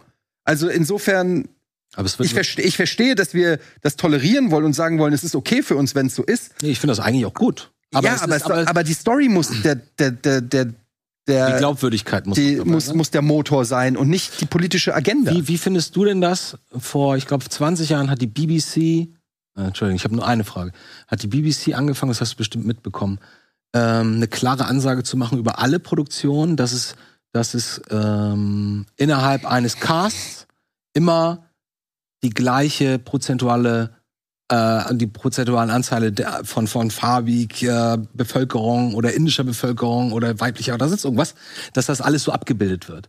Was zur Folge hatte, dass so nach zehn Jahren, das selbst mir auffiel, so, das ist ja komisch. In jeder Serie von der BBC hast du immer so den einen äh, den türkischen Chef und äh, die indische Verwaltung und sonst niemanden und die anderen sind alle weiß. Das war wirkte auch total forciert, weil das halt so weil das klar definiert werden sollte. Das hatte, ich weiß nicht, ob das am Ende des Tages eine Hilfe war oder nicht. Kann ich auch nicht sagen. Also, keine Ahnung. Aber andererseits, ist, ist es besser, ist das nicht besser trotzdem, als wenn es einen Sender gibt, wo überhaupt keine schwarzen Menschen zum Beispiel auftauchen? Weil einfach niemand innerhalb des Senders Wie gesagt, denkt. mir geht's nicht um Vielfalt. Ich, ich stelle nur Fragen. Ich stelle nur. Ja, ja, ja. Aber Fragen, ich, so. ich habe kein Problem mit Vielfalt, wenn. Ja, aber es ist ja ein Unterschied, ob du es verbietest und sagst, du darfst hier nicht mitmachen aufgrund deiner Hautfarbe. Das, das wäre ja einfach Rassismus. Ja, ja klar. Aber und BBC wollte halt dagegen angehen, sagen so, wir wollen jetzt aber wirklich alle darstellen und gucken uns die prozentuale Aufteilung an und bauen das dann in allen Serien um. Das war genauso seltsam, denkst du? Ja, also ich finde halt, die Leute sollten nach ihrem Können und nach ihrer, nach dem, ob Sinn ergibt, besetzt werden und nicht nach der Hautfarbe. Genau. Und um das, das Thema geht in alle Richtungen. Um also das Thema mal jetzt ein bisschen äh, beiseite zu schaffen, beziehungsweise mal ein bisschen weiterzukommen. Ähm, also, wir sind uns einig ich würde sagen, nicht sagen, dass wir uns irgendwie widersprechen. Nein, überhaupt nicht. Mir geht es ja auch nur darum, dass wir feststellen, dass Disney offensichtlich ein bisschen struggelt, weil, Da kommen wir her. weil äh, ähm, diese Shitstorms und ich finde die auch nicht überall gerecht. Zum Beispiel gab es dieses berühmte Beispiel hier, wie heißt das Videospiel? The Last of Us 2, Mhm. wo es diesen riesen Shitstorm gab wegen der lesbischen Beziehung oder was weiß ich. Ja. Habe das gar nicht so richtig mitgekriegt. Das Spiel war überragend. Die Story war fantastisch. Es hat gepasst, meiner Meinung nach. Es gab überhaupt keinen Grund für diesen Shitstorm, außer irgendwelche Incels in ihren Kellern sich angegriffen fühlen davon, weil sie ihre, weiß ich, erotischen Fantasie nicht ausleben können. Ja? Aber ansonsten, das hat total gepasst. Ich habe nicht eine Sekunde lang dieses Spiel gespielt und gedacht, oh, oh, oh, oh, da küssen sich zwei Frauen. So, weißt du? Ähm, das ist überhaupt nicht das Thema. Also, äh, man kann diese Stories erzählen. Aber bei Disney merkst du halt, oder bei Hollywood im Allgemeinen merkst du halt, dass äh, die so ein bisschen auch das Publikum erziehen wollen und so von oben herab, glaube ich. Na, da, da haben die Leute nicht so Bock drauf, glaube ich. Und diese Political Correctness nervt und behindert diese Filme in einer gewissen Weise, weil sie nicht mehr so Spaß machen. Und dafür kriegen sie jetzt die Quittung und das finde ich gut, weil ich möchte wieder einfach äh, geile Superheldenfilme haben, ohne das Gefühl zu haben, jedes Mal, da schwingt eine politische Agenda mit. Ja. Habt ihr von dem, ich komme jetzt mal auf ein anderes Thema, habt ihr von diesem Video von Jackie Chan und Ralph Macchio mitbekommen? Ja, das Casting für den neuen Karate Kid. Und? Hast du auch überlegt, ob dein Sohn. Ja, ich hab, aber sie suchen einen Asiaten. Ja? sie suchen, also die Hauptfigur soll ein Teenager im Alter von 15 bis 17 Jahren sein. Er heißt Li Fong. Ähm, wohl chinesischer Abstammung, aber fließend Englisch sprechen. Aber ich habe mich auch über gefragt, warum suchen die.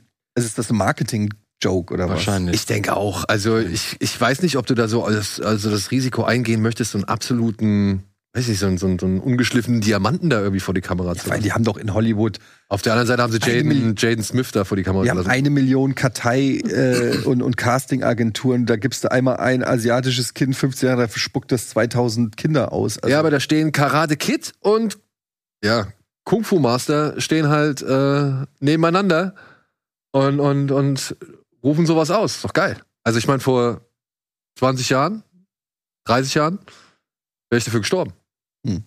Machen die Suchen weltweit? Mhm. Mhm. Also ich meine, also diese, diese URL karatekidcasting.com, ich denke mal, die kannst du überall aufrufen. Gibt's auch. Ja. Okay, das ist natürlich dann. Aber es ist nicht, ist nicht dumm.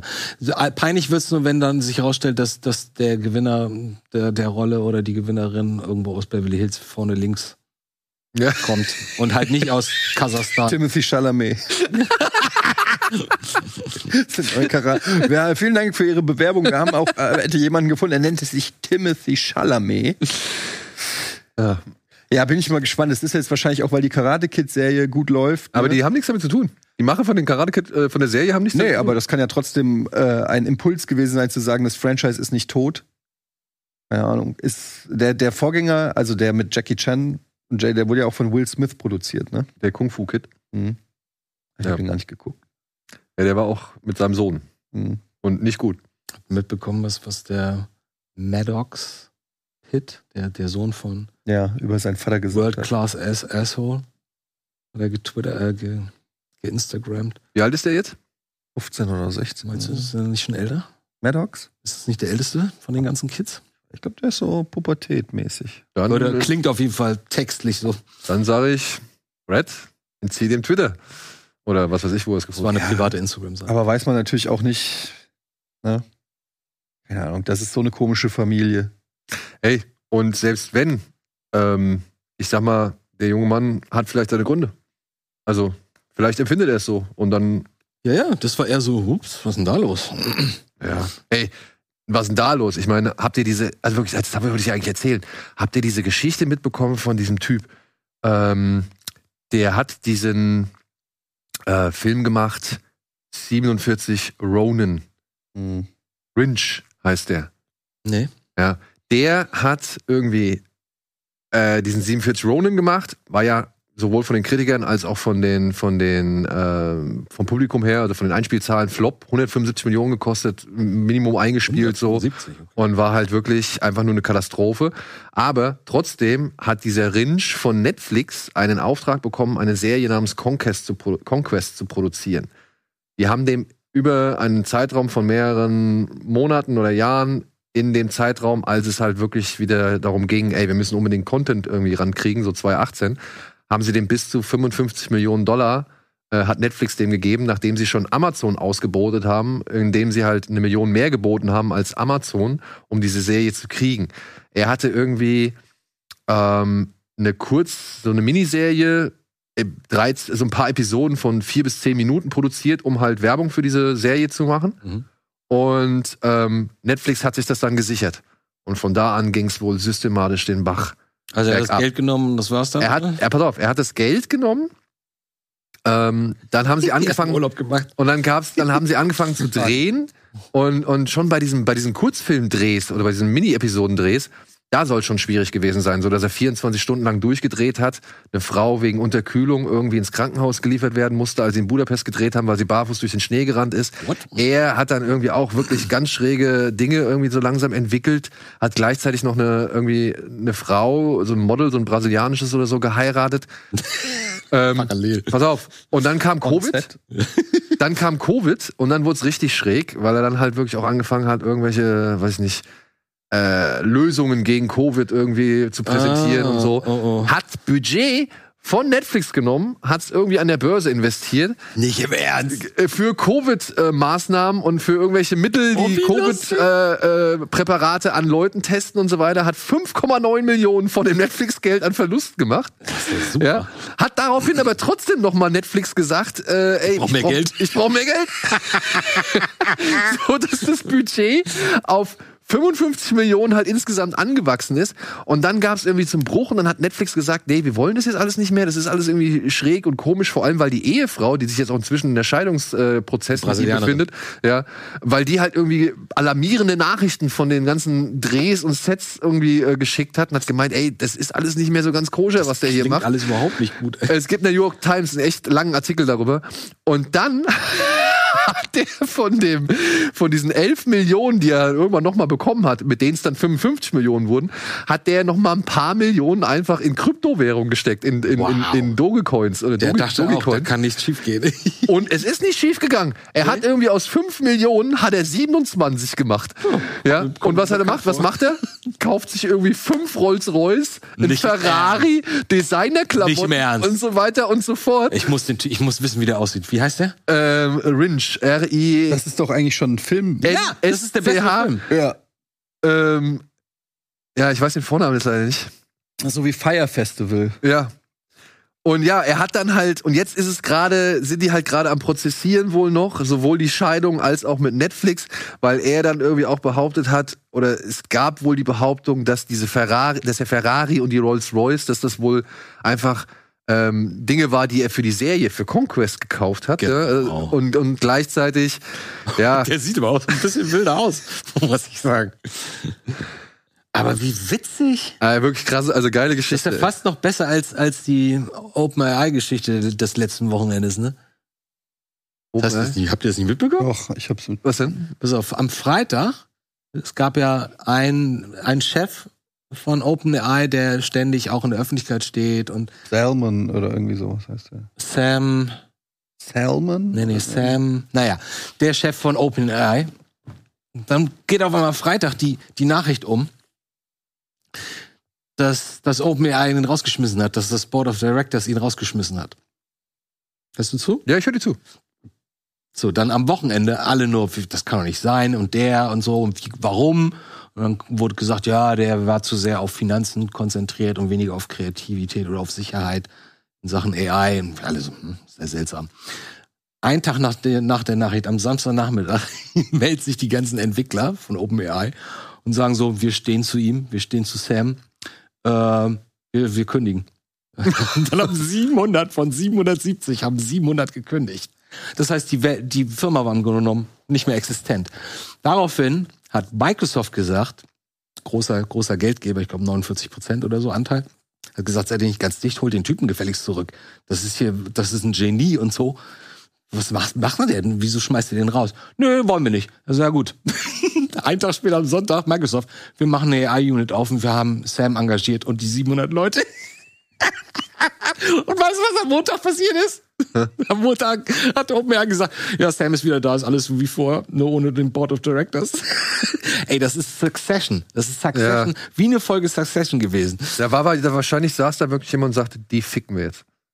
Oder, oder auch beziehungsweise- Elon Musk auf Twitter hat irgendwie so einen offenen Brief. Ach, du, du liest du, was der gerade so alles schreibt? Ich kann mir das nicht mehr anhören. Der hat einen offenen Brief von den ähm, Mitarbeitern auch gepostet und da geht es auch wohl darum, dass halt OpenAI ursprünglich ja als Kreativprojekt geplant war und jetzt aber äh, die Ganz als äh, Geld machen wollen auf Kosten der Humanity, weil es kann natürlich sein, dass AI irgendwann uns alle fickt. Ja, ich glaube da nicht dran, aber Ja. ich fand das nur lustig und ich bin mir sicher, dass da ein Film. In Dass du nicht daran glaubst, ist mir klar, weil du versuchst immer noch über deine Apple TV Fernbedienung Aber es hat sich sehr Filme, Filme auszusuchen, spiele Iron Man und dann kommt irgendwie der Eiermann. Nein! Sie haben, sie haben So lange, verbessert. so lange hast du keine Angst vor KI, bis das klappt. Aber apropos, ähm, nochmal was nicht ganz so schönes irgendwie. Habt ihr das von Artman mitbekommen? Von? Artman, die Artman. Wallace and Gromit Macher Nee. und Oh. Chicken Run.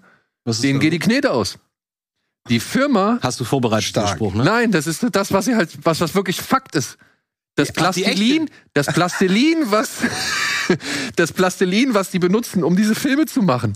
Die Firma, die das herstellt, hat jetzt Konkurs angemeldet, beziehungsweise geht, ist es out of business. Und sie haben jetzt alles, was noch übrig war an diesem Plastilin, weil das ist so eine spezielle Form von Plastilin oder Knete halt, weil die halt nicht so sehr glänzt, wenn sie abgefilmt wird, haben sie jetzt aufgekauft. Und das heißt, sie haben nur noch Material für einen Film. Das heißt, die haben jetzt diesen Chicken Run, der kommt jetzt demnächst auf Netflix, der zweite Teil. Hennrennen Hen, Hennrennen 2. Und äh, damit haben sie jetzt halt noch die ganze Zeit gearbeitet und jetzt haben sie, wie gesagt, alles eingekauft, weil diese Firma nicht mehr halt existiert. Aber da, Und jetzt machen sie noch gibt's einen. Gibt's Alter, das ist auch wieder Promo. Das ist PR. Ich weiß nicht. Du kannst mir nicht erzählen, dass es weltweit keine Firma gibt, die etwas Vergleichbares an, an Knetgummistoff Das mag herstellt. sein, aber das wissen sie ja vielleicht nicht. Und vielleicht waren die ja gerade günstig, weil sie im gleichen Land waren oder sonst irgendwas. Äh, aber trotzdem, das heißt, die drehen immer noch, machen immer noch ihre kleinen Filmchen? Naja, wie gesagt, die machen jetzt halt, naja, Sean das Schaf und sowas, das gibt's ja noch die Das ist ganze Zeit. tausend Jahre her, oder nicht? Oder wird das parallel immer Ich noch denke mal, das wird weiter produziert, so. Sicher? Ich sehe es halt immer wieder. Keine Ahnung. Ich dachte, das wäre Aber es soll auf jeden Fall nächstes Jahr oder irgendwie demnächst noch ein Wallace and Gromit Film kommen. Und das ist, wie gesagt, dafür haben sie jetzt noch diese Knete übrig. Ich finde die Techno-Hose am besten. Super. So, jetzt kommen wir zu einer guten und zu einer schlechten Nachricht noch. Ähm, Edward Berger, der Regisseur von Im Westen nichts Neues, dreht den nächsten Bourne-Film. Ja, da habe ich auch gedacht, was ist denn jetzt Jason Bourne. Jason Bourne. Wie cool. Mit Matt? Wissen sie noch nicht. Also Matt Damon hat gesagt, So ihm ist das Geld eigentlich scheißegal, der will nur eine geile Geschichte haben. Klar. Und äh, Guy Matt Damon. Das ist auch, glaube ich, ganz, ganz Der macht es gut. bestimmt äh, ehrenamtlich. vielleicht macht es ehrenamtlich, ja. Ja. Nee, aber es ging ihm wohl um die Geschichte. Mhm. Ich bin aber schon mal überfreut für Edward Berger. Da glaube ich Eddie Murphy zu Prinz aus Zamunda 2 auch gesagt. ich mache da erst mit, wenn ich das Skript gelesen habe. Das Skript ist Bombe. Ja, vielleicht. Lass vielleicht. den mal. Bitte guck den einfach mal an, nur damit wir gemeinsam hassen können. Ja. Okay, okay. Machen wir doch am Wochenende vielleicht. Gucken wir einfach mal Ja? rein. Also, Ja, am Wochenende habe ich Besuch, habe ich ja Ihnen gesagt. Ach so, ja. Ja, gut. Dann machen wir es demnächst, wenn du keinen Besuch mehr hast. Oder unter der Woche. So, und jetzt kommen wir zur schlechten Nachricht. Wir machen eine kurze Unterbrechung. Wir schauen uns nämlich gleich den Supercut an, aber vorher müssen wir leider Etienne verabschieden. Oh. Aber ne, das waren jetzt hier schon knapp anderthalb Stunden und wir haben vorher, bevor wir diese hier aufgezeichnet haben, haben wir noch mal eine halbe Stunde aufgezeichnet, nämlich unsere Reaktion beziehungsweise unsere Diskussionen zu einem Interview mit Christopher Nolan, das wir, sag ich mal, halbwegs ein, einschicken konnten. Und das wird es am Wochenende auch noch geben. meine Frage wurde beantwortet. Genau. Eddies Frage wurde beantwortet. Und welche das ist, das erfahrt ihr dann am Wochenende. Wir machen einen kurzen Break. Warte ganz kurz noch einmal mein Leonardo DiCaprio. Wie habt Auf ihr gesagt? Party. Du meinst Party. Ach so. Party Nee, so, DiCaprio. hier so. Stell dir vor, Leonardo DiCaprio spielt Robert De Niro. Äh. Hm. Warte. Wie, ma- wie macht man Robert De Niro? Der macht doch immer.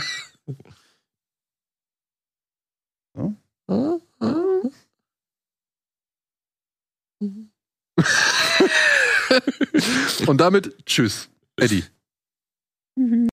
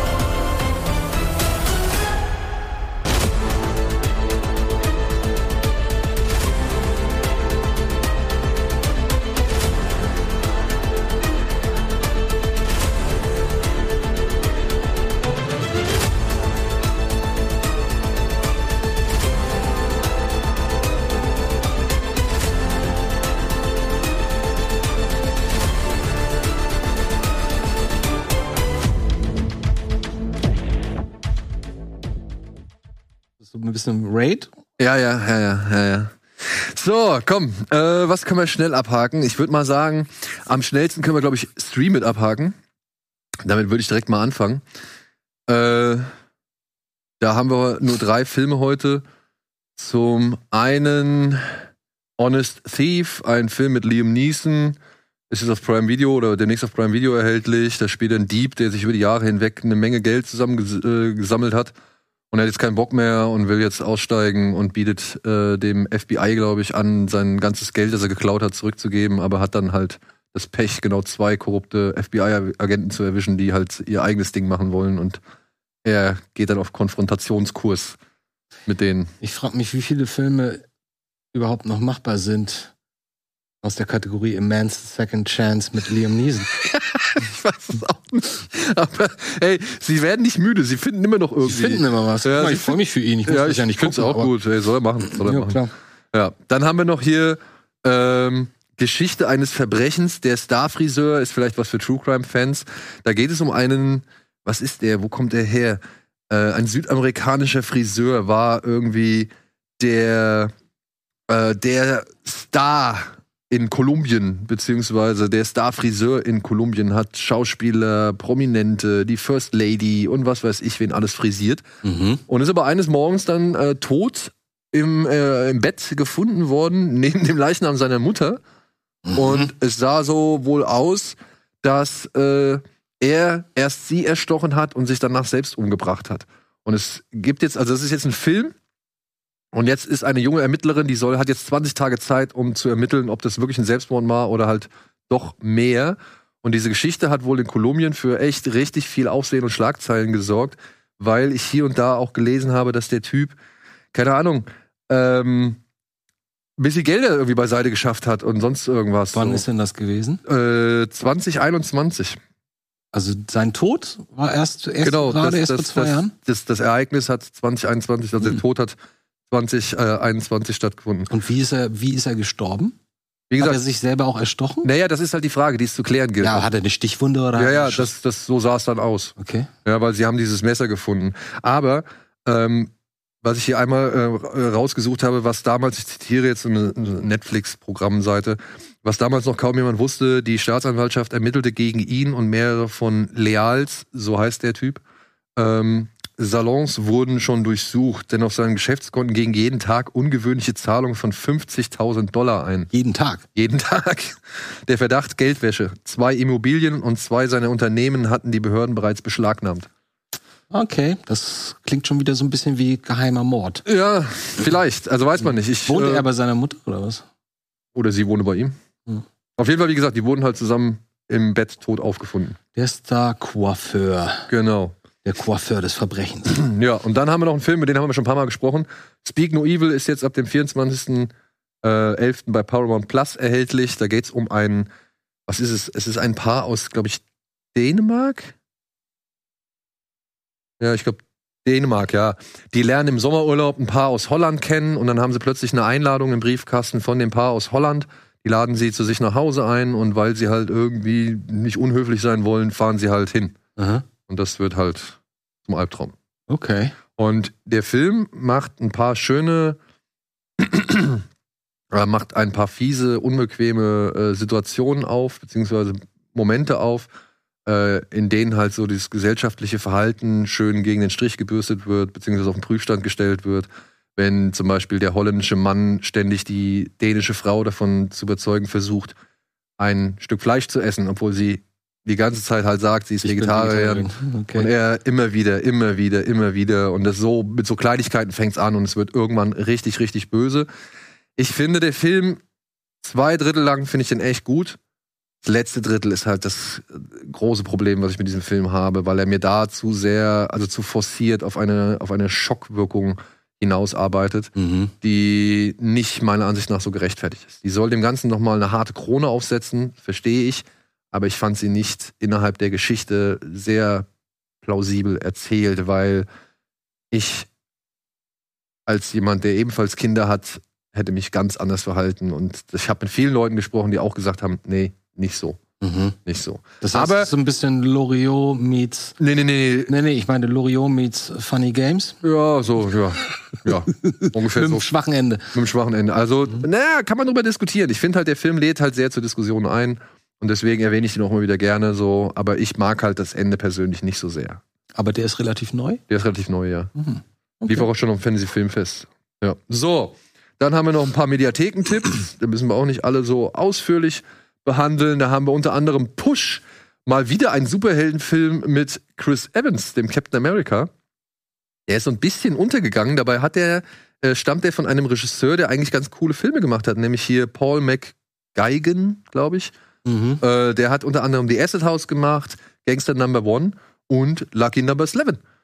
Oh. Und der hat jetzt hier halt einen Superheldenfilm gemacht, äh, geht zurück auf irgendwelche Nazi-Experimente und jetzt versucht eine, äh, so eine große Organisation namens Division alle möglichen Leute, die halt so telekinetische Fähigkeiten entwickelt haben, Natürlich. unter einem Dach zu vereinen. Mhm. Und Chris Evans und Dakota Fanning sind halt zwei dieser telekinetisch begabten oder äh, in die Zukunft blickenden Meta- oder Superhelden oder äh, weiß ich, Übermenschen, die halt vor dieser Division flüchten und halt gejagt werden. Und die suchen alle eine bestimmte Telepathin, die besonders stark ist. Und da trifft es sich dann alles. Aber das ist schon älter, ne? Der ist schon älter, ja. Zehn Jahre oder? Oh, Klingt so. ja, ich glaube fast, ja. Ja, kann gut, kann gut sein. Guck mal eben schnell nach, aber der ist schon wirklich ein bisschen älter. Und es, es staunt mich. Ich habe nämlich letztens gerade noch mal auf Sky oder so auch noch mal in Fantastic Four reingeseppt, wo Mhm. Chris Evans ja auch mit dabei war. Da hat er ja die menschliche Fackel gespielt. Mhm. Also der hat schon irgendwie echt Losers war auch eine Comic-Verfilmung, wo er auch mitgespielt hat. Also der hat schon so gemacht. lange mit so vielen Rollen dabei, ja. Und Captain America war dann endlich, ähm, war dann endlich das, äh, was äh, die Su 2009. 2009 ist der Film.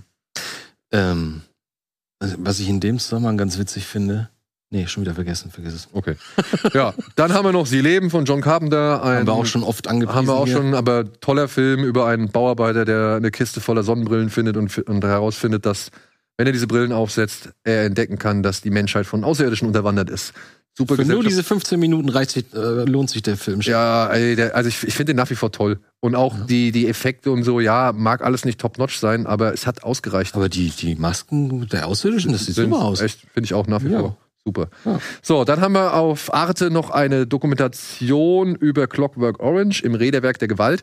Da wird so ein bisschen der, der äh, ganze Skandal damals äh, ergründet. Ne? Als der Film rauskam, äh, hat Kubrick ja äh, wirkt, dass das Ding irgendwie äh, eine sehr hohe Altersfreigabe bekommt, Mhm. beziehungsweise wurde der Film dann ja auch, ich weiß nicht, Das hat er selbst? ich, er, hat, er, hat das, er hat das mit forciert, dass der, dass der da eine, eine höhere, ich, mein, ich meine schon, dass der da Da wird sich die Produktion bedankt haben bei ihm. naja, aber da gab es halt wirklich Aufstände, ne? Weil sie auch dann, den, also hier geht's ja vor allem auch dann um den Roman, weil der Roman dann plötzlich und der Autor in, in irgendwelche, sag ich mal, Skandale verwickelt worden ist und ihm halt so ein fieses Menschenbild irgendwie unterstellt worden ist und so. Dabei Wusste hat er halt eigentlich nur der Gesellschaft einen Spiegel vorgehalten mit dem Roman. Und diese Doku ergründet das halt alles so ein bisschen die Ursprünge, von, also Roman, wie dann der Film wurde und so weiter. Und ja, wie gesagt, Kubrick wollte eigentlich, glaube ich, sogar, dass der Film verboten wird. Ich weiß nicht, ob er dann wirklich verboten wurde. Moment, wie verboten? Der dreht doch nicht einen Film, der macht doch nicht sein, seine Naja, Kunstwerke und sagt danach, ich fordere, dass dieses Kunstwerk jetzt verboten wird. Warte, warte, warte, warte. Ich versuche es einmal richtig zusammenzukriegen, damit ich jetzt auch nicht wirklich den größten Bullshit erzähle. Aber das ist eine, sag ich mal, urbane Legende, die ähm, dass, dass der Film halt wirklich eine Menge. Hier, in Großbritannien nahm Kubrick den Film nach kurzer Anlaufzeit, so, äh, Anlaufzeit sogar ganz aus den Kinos. Warum? Weil, wie gesagt, ähm, eine Glorifizierung sadistischer Gewalt. Das fällt ihm nach, der, nach dem Release erst auf, oder wie? Nee, das ist anderen Leuten aufgestoßen. Das ist doch Stanley Kubrick, dem ist doch sowas völlig egal. Der nimmt doch nicht einen, seinen Film dann aus dem Kino, weil Vielleicht hat er festgestellt, ey, das ist zu heftig hier. Oder beziehungsweise das ist. über die Stränge geschlagen. ja, das kann ich den Leuten nicht zumuten. Das ist ja eine interessante Story, habe ich noch nie gehört. Nee? Nee. Okay, ja, das ist halt eine der urbanen Legenden, die Clockwork Orange Oh. begleitet. Und Mhm. wie gesagt, der, der, die Dokumentation dröselt es so ein bisschen auf, wie das mit dem Roman zusammenhängt und so weiter und so fort. Cool. Okay, guck Ja. ich mir an. Dann haben wir noch Steiner, das Eiserne Kreuz. Äh, sehr dreckig, sehr schmutzig. sehr dreckig, sehr bisschen schmutzig. eklig sogar. Sam Peckinpah äh, schickt einen Haufen Soldaten durch die feindlichen Linien. Sie nehmen eine russische Stellung ein und äh, verkleiden sich dann als Russen, was ebenfalls dann zum Verhängnis für sie wird. Und es geht hier halt um diesen dieser Hauptmann. Nee, Ich weiß gar nicht, was der ist, ne? Sar- also Sergeant, äh, vielleicht Unteroffizier, Das ist James Steiner. Coburn, ne? James Coburn, genau, Ja. der sich dann halt mit einem höherrangigen Offizier, der es vor allem auf Orden abgesehen hat, so eine Art internes Duell liefert. Das ist Maximilian Schell, ne? Genau, Maximilian Schell. Lansky oder wie der heißt im Ja, Film. das ist ein komischer Film. Ich habe den in den 80ern ein paar Mal zufällig gesehen und ich war verstört von dem Film. Ja, der ist auch, der ist Der hat mich alles richtig andere. verstört. Der ist dreckig, der ist fies. Diese ganze Nummer mit den russischen Soldatinnen, das Ja, genau, mit den Soldatinnen, super unangenehm. Und dann das Kind am Ende was schießt und dann lacht er los und dann ist der Film plötzlich vorbei. Und ich so, das ist alles so verstörend und schräg und unangenehm. ja, aber Sam Peckinpah, ne? Ja, ja. Hat keine das habe ich dann auch erst lange danach begriffen. Ich so, ach ja, Sam Peckinpah, das, jetzt verstehe ich das. Ja. Macht Sinn. Ja, dann haben wir in der ZDF-Mediathek noch ein paar Tage lang District 9. Das habe ich gucken. am Wochenende festgestellt. Da lief der auf ZDF Neo, glaube ich. Da bin ich dann hängen geblieben beim Seppen, haben erstmal laufen lassen. Ich finde den Anfang ja nach wie vor einfach geil mit diesen ganzen verschiedenen Quellen, die sie da halt zusammensetzen und so. Und dass Ja. der Film dann auch wirklich so schleichend von dieser Found-Footage-Mentalität, sage ich jetzt mal, in einen richtigen Film überwandert. Mhm, so, ne? Das stimmt, merkst ist- du kaum. Das merkst du nicht, nee, nee, das ist, das stimmt. Und ich habe damals nicht verstanden, wir haben oft schon drüber gesprochen, dass die Effekte so toll aussehen. ne? Ja. Und ich habe früher mal gedacht, okay, das hilft natürlich, dass man eine natürliche, also nicht forcierte oder künstliche, sondern natürliche Art von Wackelkamera hat. Kannst du nicht genau hingucken und dann sieht's umso, umso echter aus. Aber jetzt in den letzten paar Jahren sind so ein paar Filme rausgekommen, die für mein Gefühl einen ganz großen Sprung gemacht haben im CGI-Lichtbereich, dass halt CGI-Elemente im Bild plötzlich besser ausgesehen haben. Wie fandst du The Creator? Von den. Da war das nämlich auch so. Ja. Ähm, nicht ganz so extrem, aber ich weiß auch gar nicht, bei welchem anderen Film das in letzter Zeit war, aber mir ist jedenfalls aufgefallen, dass hartes Licht einen ganz großen Unterschied macht. Weil ganz oft wird, wenn du im Studio vor Green drehst, hast du kein hartes Licht. Du hast Mhm. einfach nur Licht und das wird so ein bisschen angeglichen, wie man denkt, wie es am Ende dann im Hintergrund auch aussieht. Und dann war es das. Ähm, und in diesem Fall hast du halt überall harte Kanten, also harte Schatten. Und wenn du das verbindest mit so einem Licht, das auch, auch so ein bisschen überstrahlend ist, hast du so einen sehr natürlichen Eindruck. Das ist zwar auch quasi verfälscht oder ein bisschen versteckt dadurch, wie das eigentlich aussieht, aber es wirkt auch au- authentischer, weil man das selber so kennt. Mhm. Gerade von ganz vielen anderen Kameras, ne, die man irgendwie in der Tasche hat oder bei oder der Nachbar die Kamera oder sonst was. Ähm, also hartes Licht, wenn du das mischt mit, mit einem geilen Hintergrund, wo die Sonne halt richtig knallt, dann hast du auch gleich, zumindest aktuell, für meine Wahrnehmung, für meine gelernte Wahrnehmung, hast du sofort ein viel besseres Erleb Ergebnis. Ja, ich, wie gesagt, das fand ich ja bei, bei Creator halt schon so, Ja, dass der, dass der dass der halt vor Ort über alle- hat. Zweifel erhaben ist, so. Ja. Ähm, Aber auch krass, ne? Äh, der Film ist ja produziert worden mit New Regency, New Regency Films Mhm. und war, glaube ich, auch noch so ein Fox-Titel. Und ähm, weil jetzt The Creator so krass gefloppt ist, ja, was heißt krass gefloppt, aber ja, der hat 80 Millionen gekostet, hat 105 weltweit irgendwie eingespielt. 105 nur. Ja, ist halt leider echt zu wenig, was ich ein bisschen schade finde. Aber ja, Ja, aber der ist jetzt- auch nicht richtig, die Geschichte ist halt auch nicht so wirklich geil, ne? Muss man halt auch sagen. Das ist nicht das Stärkste an dem Film. man so, wird ja. nicht mitgerissen. man wird nicht so wirklich mitgerissen, ja. Da wirst, da wirst du noch mehr mitgerissen bei Elysium. ja, ja. Und der ist auch schwach, der ist auch emotional eher flach. Und, aber vergleichbar mit, mit Creator. Deswegen sage ich es, aber da hast du trotzdem noch mehr Gefühle. Ja. Da geht's um was. Ich muss mich retten, ich muss das Mädchen retten und da oben ist das die magische Maschine, die mich retten kann. So, das versteht man noch. Ne? Ja. Was jetzt halt schade ist, da gab's jetzt, da gab's jetzt noch mal, da hat Disney jetzt irgendwie ganz kurzfristig so die, die Handbremse gezogen bei einem Film namens Bike Riders. Mit Tom Hardy, Austin Butler und was weiß ich, über so eine Motorradgang. Ja, Mhm. also über so einen richtigen Motorradclan. Und haben halt gesagt, okay, hier könnt machen, was damit was ihr da wollt, so, wer will, kann den haben, aber wir wollen nichts damit zu tun haben. Auch eine New Regency Produktion oder eine äh, Regency Produktion, so, die jetzt halt, wie gesagt, gekappt worden ist aufgrund der Ereig also mit aufgrund der Ereignisse äh, durch, durch Creator. Aber, und das ist das Krasse, ein Tag später kam jetzt Focus Entertainment an und hat gesagt, okay, wir nehmen den. Und jetzt kommt der Film doch raus. Weil Focus, der halt, Focus Features? ja, oder Focus Features, ja. Also das berühmt mit dem coolen Logo. Genau, genau, genau. Okay. Also die nehmen den jetzt, äh, die haben jetzt den Vertrieb Das übernommen. ist seltsam, ne? Und weltweit, glaube ich, Universal. Also äh, Focus macht in Amerika Und Universal macht es dann halt weltweit. Aber das ging richtig schnell. Es ging wirklich von einem auf den anderen Tag, oder vielleicht zwei Tage waren es insgesamt, wo gesagt worden ist, okay, Disney möchte mit Bike Riders jetzt erstmal nichts mehr zu tun haben. Und, oder halt Fox. Und äh, Focus macht's. Ich würde da so gerne mal in den Entscheider Ja, sitzen, auch, sitzen und einfach mal. Wo ich mir halt auch mal so denke, was sind so, die ey, das, Argumente? was sind die Argumente, ja? Also wie- ich denke ich, sehe ich das alles nicht in so Bahnen, wie die das sehen, so beachte ich irgendwas nicht, aber ich, naja, auf der anderen Seite muss man jetzt halt sagen, ne, Creator dachte ich auch, dass der echt schon ein bisschen was machen könnte. So. Ich habe mich, das ist genau der Punkt. Ich, für mich klingt das so, anhand dieser, gemessen anhand dieser vier Sätze, die du gerade gesagt hast, dass jemand bei Regency saß, der war Fan von dem Herrn Hm. und hat gesagt, oh, der nächste, der wird, wird richtig geil. Dann dreht er den, dann merken die schon beim Dreh, oh, das geht irgendwie in eine komische Richtung.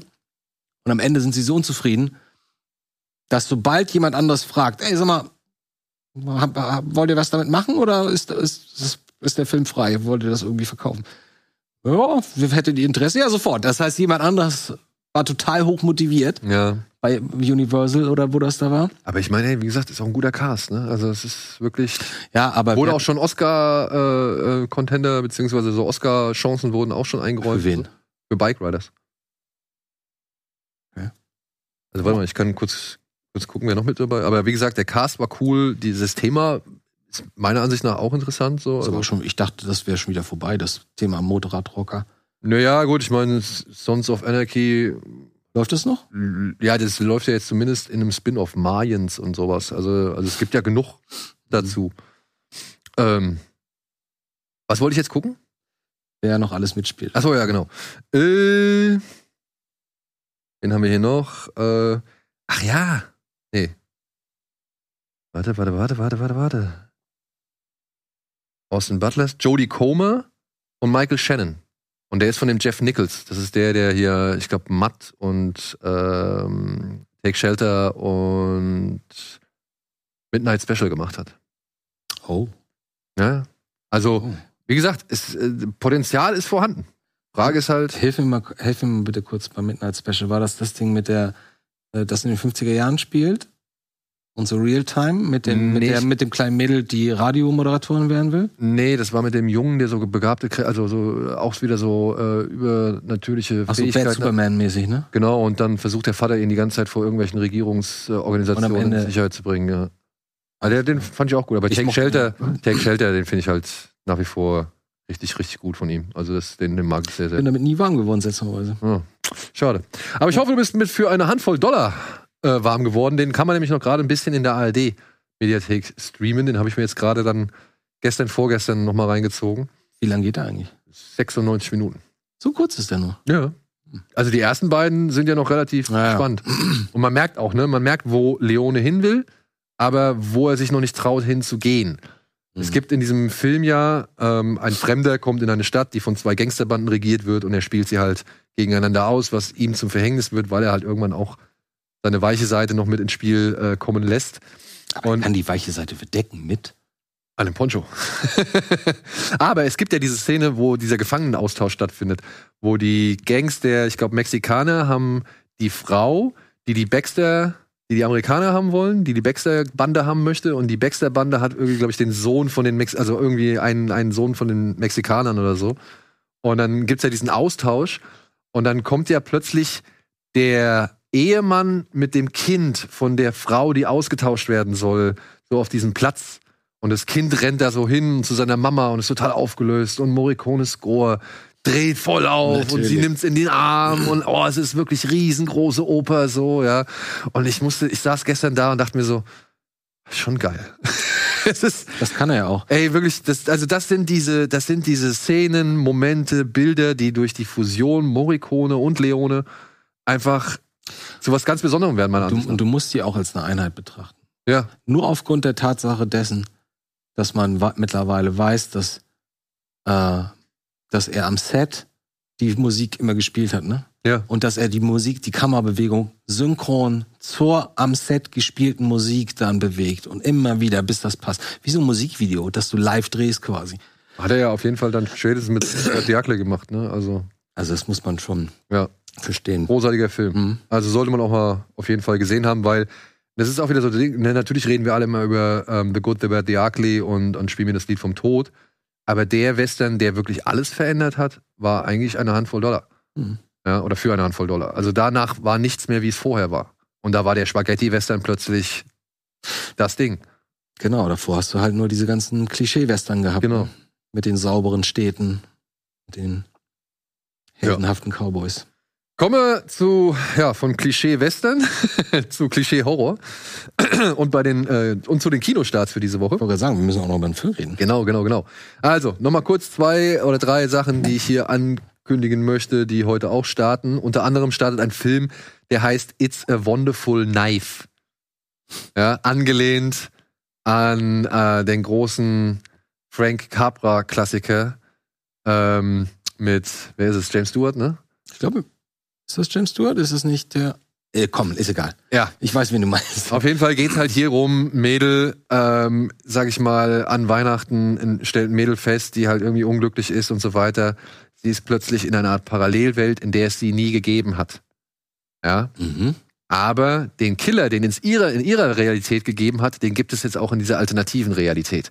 Und sie muss jetzt alle davon irgendwie überzeugen, dass es diesen Killer gibt, beziehungsweise diesen nein. Killer zur Strecke bringt. Das ist ja genau wie mein großer Albtraum, den ich mehrfach schon in meinem Leben hatte. Und zwar? Ich, ich wach auf, denke ich, und bin in New York. Und dann tiger ich durch New York und auf einmal schnall ich, Alter, das ist 11. September, vier Stunden davor. Und ich weiß nicht, wem ich was sagen soll, weil ich merke, niemand wird mir glauben. Und ich kann doch nicht zur Polizei laufen und dann nachher glauben die, ich hänge da mit drin. Und habe ich schon mehrfach gehabt, diesen Traum. Aber das ist eigentlich eine ganz coole Idee eigentlich, oder?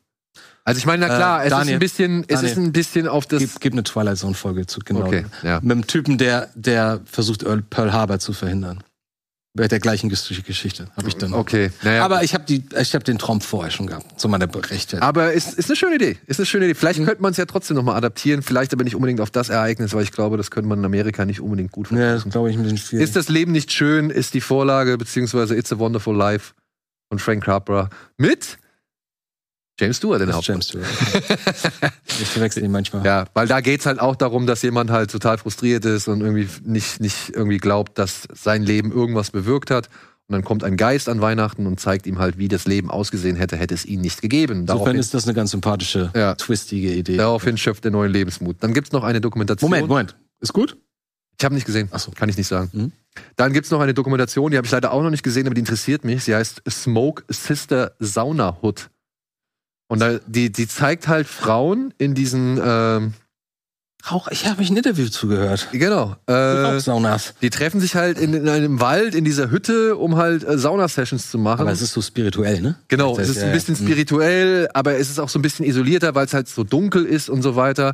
Und in dieser Dunkelheit, in diesem Raum, kommen wohl Frauen zusammen und erzählen irgendwie Dinge, die sie vielleicht normalerweise sich nicht erzählen würden, beziehungsweise äh, da kommen halt wirklich Sachen zutage, die man so wahrscheinlich nicht hört. Mhm. So, und das soll alles echt spannend und interessant sein, weil diese Frauen halt auch wirklich krasse Geschichten teilweise erzählen. Ja. Ey, keine Ahnung. Also ich, ich kann auch sein, dass das Ich, langweilig ich, ich, frag, ist. ich wollte gerade sagen, ich frage mich, trägt sowas 90 Minuten? Aber da muss ja dann noch ein, irgendein ein, ein Wink da drin sein, irgendwas Spannendes, ein Element, was es dann Ja, oder halt, dass die Geschichten der Frauen halt tatsächlich echt spannend sind. Das kann natürlich auch sein. wahrscheinlich, ja. Ja. ja. Aber Aber ich wusste nicht, dass es sowas gibt. Ich glaube, Ja. es ist Finnland oder was? Oder wo? ich glaube Finnland, ja. Ja. Würde ich also einfach, wollte ich mal mit rausnehmen, weil, ey, sowas ist ja auch nicht immer unbedingt gang Nein, das müssen wir sowieso machen. Ja. So, dann haben wir eine Wiederaufführung von einem Film, über den muss ich, glaube ich, nicht viel erzählen. Er heißt äh, Tatsächlich Liebe. Es ist das Regiedebüt von Herrn äh, Richard Curtis, der hier mal wieder Hugh Grant äh, positioniert, aber noch viele Menge, äh, viele Menschen, äh, viele andere Menschen. Es sind, glaube ich, so insgesamt zehn Kurzgeschichten oder zehn Episoden, in denen das Thema Liebe halt verhandelt werden soll. Es geht um einen kleinen Jungen, der äh, glaubt, verliebt zu sein und damit seinen Vater aus der Lethargie holt, der über den Tod seiner Ehefrau trauert. Es geht um seine Schwester, die verheiratet ist mit Alan Rickman, der den Verführungen einer Herr Heike, Heike Makatsch erliegt. Ach ja. Ja, und halt darüber feststellt, dass seine Ehe so ein bisschen eingeschlafen ist. Es geht um den Premierminister, der sich in seine etwas, äh, sag ich mal, ja, die ist, noch, die ist noch nicht mal füllig, aber sie wird halt irgendwie hingestellt, als wäre sie irgendwie, entspräche sie nicht der Norm, aber in seine Sekretärin oder Dolmetscherin oder so verliebt. Es geht um einen Mann, der sich in einer was ist sie, äh, ähm, Kolumbianerin oder, oder? Ich weiß es nicht mehr. Ich- Ja, aber sie spricht kein Wort Englisch und trotzdem, ähm, trotzdem verliebt er sich in sie und versucht alles Mögliche zu machen. Und es geht um eine Braut, die gerade frisch verheiratet ist, aber feststellt, dass der, dass der Trauzeuge eigentlich sie noch viel, viel mehr liebt als ihr eigentlicher Ehemann. Ach Gott, das ist das die Mit Nummer mit dem Schild, Mit dem ne? Schild, genau. Ja, ich muss auch sagen, ich habe den einmal nur gesehen, nachdem mir alle gesagt haben, ey, du musst den endlich mal gucken, das ist so schön. Und der ist auch ganz schön, wenn man sich so über gewisse Dinge Ey, er ist halt kitschig. Ja, er also weil halt, das ist wirklich, also diese, diese Schildernummer da, nicht nur, nicht nur inhaltlich Aber logisch, äh, von der Logik her macht mich das ein bisschen fertig, aber auch, ey, ich verstehe aber jeden, der da sitzt und gerührt ist oder beziehungsweise dem das Herz auf. das ist auch so ein Feelgood-Film. das Ja, ist ja ganz klar. es ist wirklich, und ey, da kann man eigentlich nicht viel verkehrt machen. Der Film ist ja auch ein bisschen bittersüß. Es geht ja auch nicht nur um Happy Ends so, also Ja. es wird ja nicht nur Happy Ends geschildert. Und äh, es gibt auch ein bisschen, sag ich mal, auch galligen Humor und so. Aber ich muss sagen, so simpel oder auch kitschig oder, oder, oder schwülstig das vielleicht sein mag, ich finde die Idee, den Film an dem Flughafen zu beginnen, wo sich Leute, die sich lange nicht gesehen haben, Mhm. um, äh, umarmen oder in, in die Arme fallen und so. Ich fand das ein schön, einfach eine schöne Idee, um eben genau das zu vermitteln, worum es in diesem Film im weiteren Verlauf gehen Und soll. das Heimat nach Hause kommen. genau, ist ja das ist einfach, das, das macht, das, das, das gibt ein gutes Gefühl. Anfang 2000er? Oder noch Tatsächlich 90er? Liebe? Weil ich wundere mich, ich frage mich, wie Heike Makatsch damals daran kam. Ja, damals war sie noch gut im Game. Da war ja so Anatomie, denke ich mal, und so alte Sachen waren ja noch. War das Äh, ihr Lauf gerade? Ich denke, das war ihr Lauf, ja. Trotzdem in so einem Film zu landen, so mit so nur Topstars, nur englischen Superstars. Ja. 2003. Zwei, drei, okay. Ja. ist krass, dass der jetzt schon so alt aussieht, ne? Das sind gerade mal 20, also was heißt gerade mal, aber ich habe so das Gefühl, Anfang 2000er, das war vorgestern. Ja, aber das ist auch schon stell wieder mal- 20 Jahre. Also Hugh Grant wirkt da noch recht frisch. Aber 20 Jahre, ich meine, sind halt 20 Jahre. Also, dass die eigentlich an aber, Spurlos auch an einem Look, vorbeigehen. aber auch der Look. ja, ja, gut, das sowieso. Ne? Das sieht halt, du siehst, von, von wann der Film ist. Das Ja. finde ich ganz spannend. So, jetzt kommen wir zu einer echten Empfehlung meinerseits für Freunde, die es gerne hart aufs Maul mögen.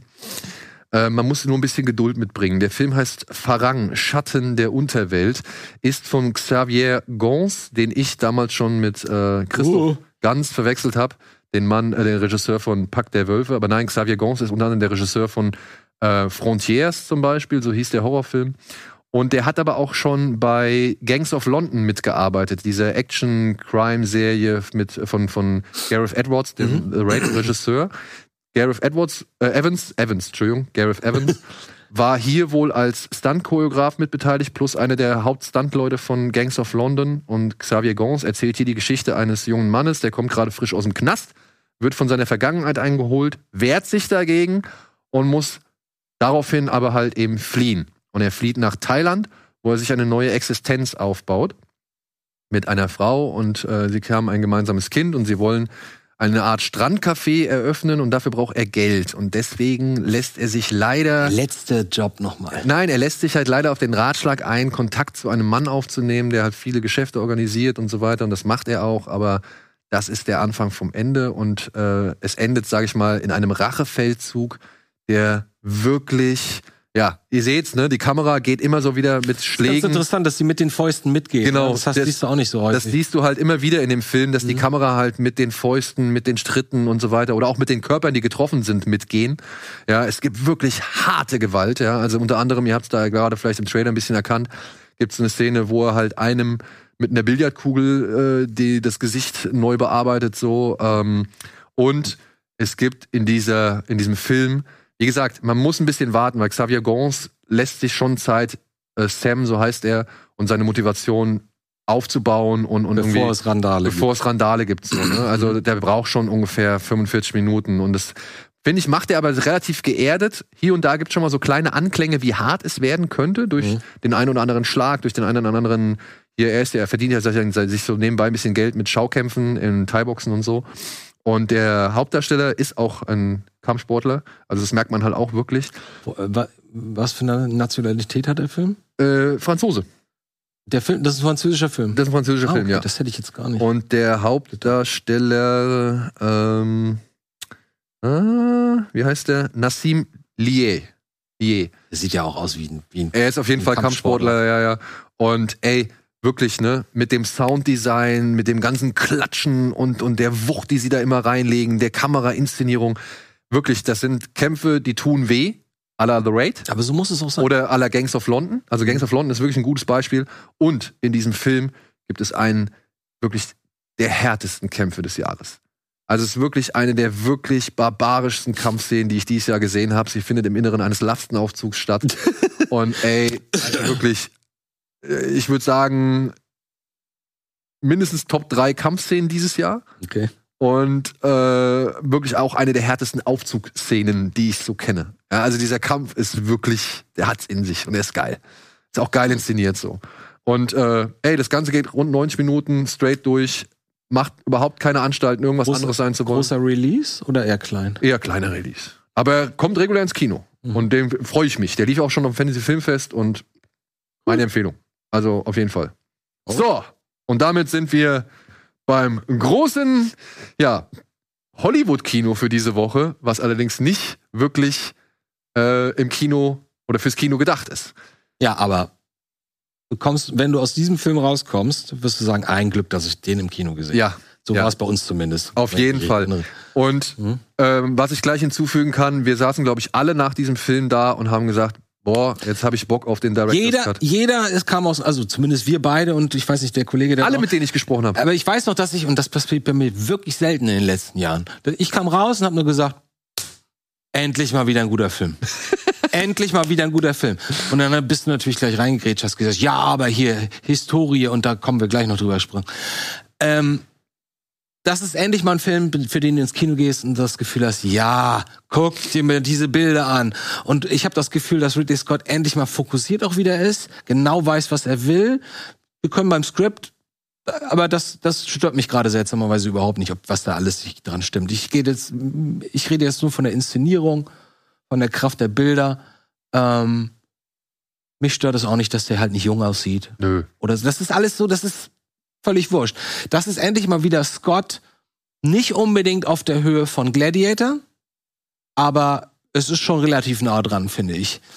Und das sage ich als jemand, der ihn nur einmal gesehen hat und an einem Freitagmorgens um Freitagmorgen um 10. Ja. Das ist schon mal nicht die optimale Zeit. Äh, ich, ich will nur zwei Sachen dazu sagen. Zum einen, die, die drei Stunden oder zweieinhalb Stunden gehen wie im Flug vorbei. Was? Du hast nicht einmal dran nachgedacht, wie viel Zeit jetzt umgegangen ist. Ähm, er hat sogar ein bisschen subtilen Humor, was man gar nicht glauben würde und auch nicht so laut und nicht so grell und nicht so vordergründig, aber er ist da. Ähm, und ich kann, ich kann mich nur wiederholen. Ich bin aus dem Kino gegangen und habe gesagt, so, oh, ist das beruhigend. Endlich, es gibt doch sowas wie gute Filme. Obwohl der nicht, nicht fehlerfrei ist. Natürlich, ganz klar. Aber sowas erwarte ich eigentlich, wenn ich ins Kino gehe. Ja, Dafür ja. gehe ich normalerweise in Kino. Das ist ein Film, da gehst du ins Kino und kommst raus und hast irgendwie fast alles und bist gekriegt. völlig beruhigt und völlig und und ich muss dazu sagen, das ist nicht meine Welt rein optisch. Ja. Das ist nicht mein Zeitalter, das ist nicht die Mode und der Umgangston, den ich irgendwie in, in Filmen mag. Das bin ich einfach nicht. Trotzdem, der ganze Film und diese lustigen Sex, diese acht Sekunden Sexszenen dazwischen ist auch super lustig gewesen. Ja. Ich kann nur sagen, guckt euch den Himmels Willen, wenn ihr die Möglichkeit habt, äh, noch im Kino an. Ja. Vielleicht einmal kurz, äh, ich meine, der Film heißt Napoleon, man kann sich denken, worum es geht. Ja, und, und was hier, sag ich mal, Thema sein wird. Und er Aber- ist blutrünstiger, als man glaubt. Ja, aber jetzt nur einmal kurz, so, um eine Einordnung zu geben. Der Film, sag ich mal, hat so drei Grundpfeiler, würde ich sagen. Äh, das erfährt man allerdings erst am Ende des Films. Es ist jetzt kein, es ist wirklich kein richtiger Spoiler. Napoleon soll auf seinem Sterbebett drei Wörter gesagt haben. Frankreich, Armee, Josephine. Klingt wie Legende, aber jetzt Klingt wie Legende, klingt wie, ja, wie erfunden, was weiß ich. Aber das sind diese drei Säulen, auf die sich dieser Film meiner Ansicht nach stützt. Wir erleben viel, sag ich mal, Intrigen und Diskutiererei und Verhandlungen und Paktieren und was weiß mich im Punkto Frankreich mit, beziehungsweise dass Napoleon, gespielt von Joaquin Phoenix, sehr besessen ist von Frankreich. Warum wissen wir nicht? Aber Warum wissen wir nicht? Und Das wäre ein Haken, den das wäre ein Haken, also das ist so das Ding. Wir kriegen nie wirklich die ganze Obsession so richtig mit. Beziehungsweise sie wird nicht so wirklich ausgebreitet. Der nächste Punkt ist halt eben die Armee. Wir kriegen, der, der Film ist schon teilweise Militärporno, weil er halt schon immer wieder sich damit beschäftigt, wie Napoleon gewisse Strategien irgendwie plant oder irgendwelche Strategien verfolgt. oder halt eben mit irgendwelchen Leuten über Strategien spricht oder über Feldzüge spricht. Und dann sehen wir eben halt auch diese, ja, sechs Schlachten, glaube ich, sind es Das insgesamt. sind sieben, glaube ich. oder? Oder sieben. Ich bin auch nicht mehr so hundertprozentig sicher. Also ich bin da auch nicht so firm, was. Ja, also und, und die Großen sind natürlich dabei, Waterloo ist dabei, Austerlitz ist dabei und hier die Stürmung der, dieser, dieser Militärbasis, mit der er da halt eigentlich berühmt geworden ist oder wodurch er halt zum General befördert worden ist. Wo war das auf dem Wasser? Das ist Austerlitz? Austerlitz, genau. Also da sind viele Schlachten dabei und das ist halt ne, von Ridley Scott einfach wieder wie immer. Aber, du, aber würdest du das auch unterschreiben, dass du merkst, dass hier Scott mal wieder konzentriert ist und wirklich irgendwo hin will und einen Film machen, einen richtig guten Film machen will? Im Vergleich zu Gods and. ja, pass auf, lass mich kurz den einen Punkt noch ausführen. Sorry, ja. drittes Standbein ist halt Josephine. Ne? Also äh, Vanessa Kirby äh, spielt sie wirklich äh, gut. Sympathisch, unsympathisch, alles. Alles, alles dabei und teilweise kriegt sie es sogar hin, ihr, einen Joaquin Phoenix so ein bisschen vielleicht mal eben aus dem Fokus verlieren zu lassen. So, ne? Also sie ist da wirklich. Sie hat ja auch die Hosen an im Grunde. Genau, sie hat da wirklich ein paar Szenen, da ist die Aufmerksamkeit einfach bei ihr, deutlich mehr bei ihr. Obwohl, ich finde halt, Joaquin Phoenix hat so ein bisschen den äh, Bo-Napart gemacht, ne? Also er hat so ein bisschen Bo is Afraid raushängen lassen. Also ich finde so ein paar, es gibt so geile Momente. Wenn, wenn sie sich, wenn sie sich, wenn sie so gegenüber sitzen bei diesem einen Kaffeekränzchen Ja. und sie sich plötzlich dann so da hinsetzt Ja, ja. so breitbeinig und ihm halt zeigt, was sich unter dem Rock befindet. Und dann siehst du nur Joaquin Phoenix, wie er da hockt, geradeaus guckt. Und so einmal ganz runter. So, Einmal ganz kurz noch so ganz kurz. Ja, ja. Ey, wirklich großartig gespielt. Ja, großartig gespielt von, von Joaquin Phoenix. Und ja, man, diese Beziehung, die eigentlich schon toxisch ist, äh, die ist halt schon ein, ein Kern. Das dritte Kernelement eben. Man, man kriegt viel von der Korrespondenz mit, die die Für beiden. ihn ist es aber fast mit am wichtigsten, habe ich so das Gefühl. Ich glaube auch, für ihn ist es, also für Scott, Beziehung, ich glaube, die Beziehung zu, oder die Liebe oder der, der sexuelle ähm, Reiz an ihr, das ist ja, ich glaube, das ist auch ein sehr sexueller Aspekt. Also nicht nur große Liebe, was ich auch glaube, aber der Sex ist, glaube ich, auch ein wichtiger Punkt. Ich glaube ja auch, dass ähm, der Sex insofern wichtig ist, als dass er das, was er als Liebhaber nicht schafft oder nicht, wozu er nicht fähig ist als Liebhaber, immer wieder versucht, auf dem Schlachtfeld oder auf der Könnte politischen sein. Bühne irgendwie auszugleichen. Könnte sein. Ja? Also Also vielleicht, vielleicht ist das die Story, die er erzählen will. genau. Und Möglich. jetzt, jetzt, um dann halt mal auf den Punkt fokussiert zu kommen, ja, diese einzelnen Sachen, ja, die finde ich fokussiert. Also die Schlacht und so weiter. Das ist, das ist alles toll inszeniert und, und, und auch die, die humorvollen, die intriganten, die ähm, romantischen, Sein Bruder zum Beispiel. genau, die romantischen Szenen. Aber ich habe halt nach dem Film das Gefühl gehabt, dass er unvollständig ist. Darauf, also ich habe drei, drei Punkte, die mich irgendwie irritiert haben. Zum einen, wie du gerade gesagt hast, das ist faszinierend, wie Joaquin Phoenix ihn spielt, auch wenn man ein bisschen damit rechnen kann, wie er ihn spielt, wenn man Joaquin Phoenix Performances der letzten 20 Jahre kennt, weiß Untole- man was. Und tolerieren muss, dass er halt deutlich älter aussieht. Ja, ja. Aber wie gesagt, das ist, das ist bei mir gar kein, gar nicht verankert, wie der wann aussieht und deswegen hat mich das nicht gestört. Aber trotzdem, man sollte damit rechnen, dass man genau das bekommt, was man ver vermutet, wenn Joaquin Phoenix diese Rolle spielt und das ist völlig okay.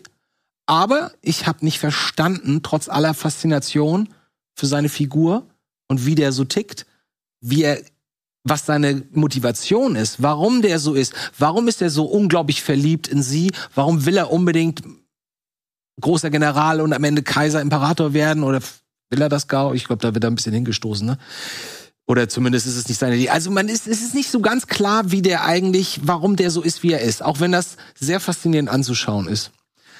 Dann, genau der Punkt, ähm, was, was du eben zum Thema Fokus gesagt hast, weil ich glaube, wir reden an, meinen nicht das Gleiche.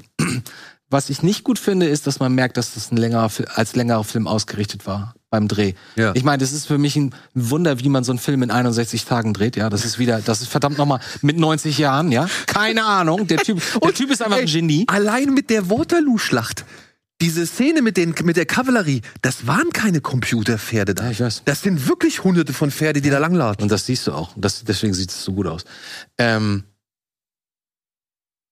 das heißt, du spürst, dass einige Szenen, obwohl der Rhythmus ziemlich angenehm ist, also dadurch, dass es relativ schnell vonstatten geht alles, merkst du trotzdem, dass irgendwo was fehlt. Dass irgendwo ist eine Szene, die jetzt vielleicht nur anderthalb Minuten hat, die wahrscheinlich fünf gewesen ist oder so. Das, das ist hin und wieder vorkommt, gerade in der letzten Hälfte seltsamerweise, dass irgendwer, da ist ein Raum, Aufblende, da ist ein Raum, jemand kommt rein, sagt, ich will das, und kommt ein anderer, ja, aber hast du dir überlegt, du wolltest doch eigentlich auch das, und sagt er, ah ja, stimmt, Szene ist zu Ende, und denkst du, ja, das war alles viel länger, höchstwahrscheinlich. Das heißt, wir sind alle sehr neugierig auf die lange Version, die Der Bruder verschwindet. der, und das ist der dritte Punkt, ähm, dass es da so interessante Figuren gibt, wie zum Beispiel den Bruder. Ist natürlich auch ein großer Cast, deswegen fällt es nicht unbedingt auf, aber der Bruder ist immer da in der ersten Hälfte. Das ist sein größter Vertrauter. Ich wusste nicht, dass es diesen, diesen Typen gab. Ähm, ich wusste nicht, was der will. Der wirkt so ein bisschen wie ein Intrigant, ne? Der so, so die, so ein bisschen wie, wie Littlefinger oder so ein bisschen auch wie die Rolle, die der Schauspieler vorgespielt hat, Ja, ja, ja. nämlich den Klumpfuß von, ähm, von House of Dragon. House of the Dragon. Also es ist, ähm, und der ist plötzlich weg. Der ist, der ist total intensiv, immer im Bildern. Nicht, der sagt nicht viel, aber der ist immer da. Der steht immer neben ihm. Und du merkst, das ist ganz, das sind ganz enge Brüder. Und plötzlich ist der nicht mehr da. Oder ich habe ihn zumindest nicht mehr wahrgenommen. Sodass du dich irgendwann fragst, Moment mal, wo ist denn der jetzt? Was ist aus dem geworden? Was ist aus dem geworden? So, und spätestens, wenn dann, wenn dann, das weiß man ja auch, deswegen kann man das sagen, spätestens, wenn, wenn Napoleon dann irgendwann mal auf so eine Insel äh, abgeschoben wird, dann ist es wirklich so, ihr könnt auf die Uhr gucken, der kommt auf die Insel, da gibt's eine Szene, er ist so, oh, jetzt bin ich auf der Insel. Verdammt, Puh, langweilig hier. Hm. Aufblende, Abblende, Aufblende. Ich bin immer noch hier. Ich will zurück. Ich fahr zurück. Der ist, glaube ich, zwei Minuten oder eine Minute auf dieser Insel, auf der er eigentlich auf Elba, wo er eigentlich hätte abgestimmt da merkst du, das ist eigentlich länger. Was ich spannend daran finde, ist, dass äh, Scott jetzt gerade im Interview gesagt hat, dass der immer noch am Schneiden ist.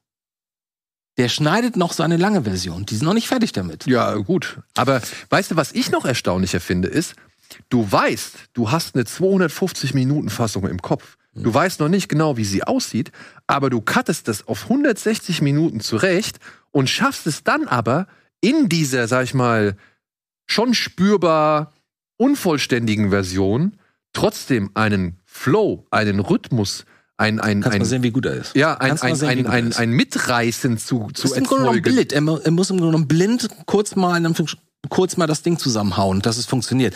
Und die Tatsache, dass andersrum, das wisst ihr vielleicht, aber ich sag's trotzdem nochmal. Das passiert ganz oft, dass man zuerst eine lange Version macht. Das weiß, ist bei mir Dann sogar mal so. Und dann, äh, was gefällt uns, was funktioniert, dann siehst du, was geht und was nicht. Und dann versuchst du es runterzukürzen. Das tut natürlich immer weh, aber manchmal geht's, manchmal geht's nicht.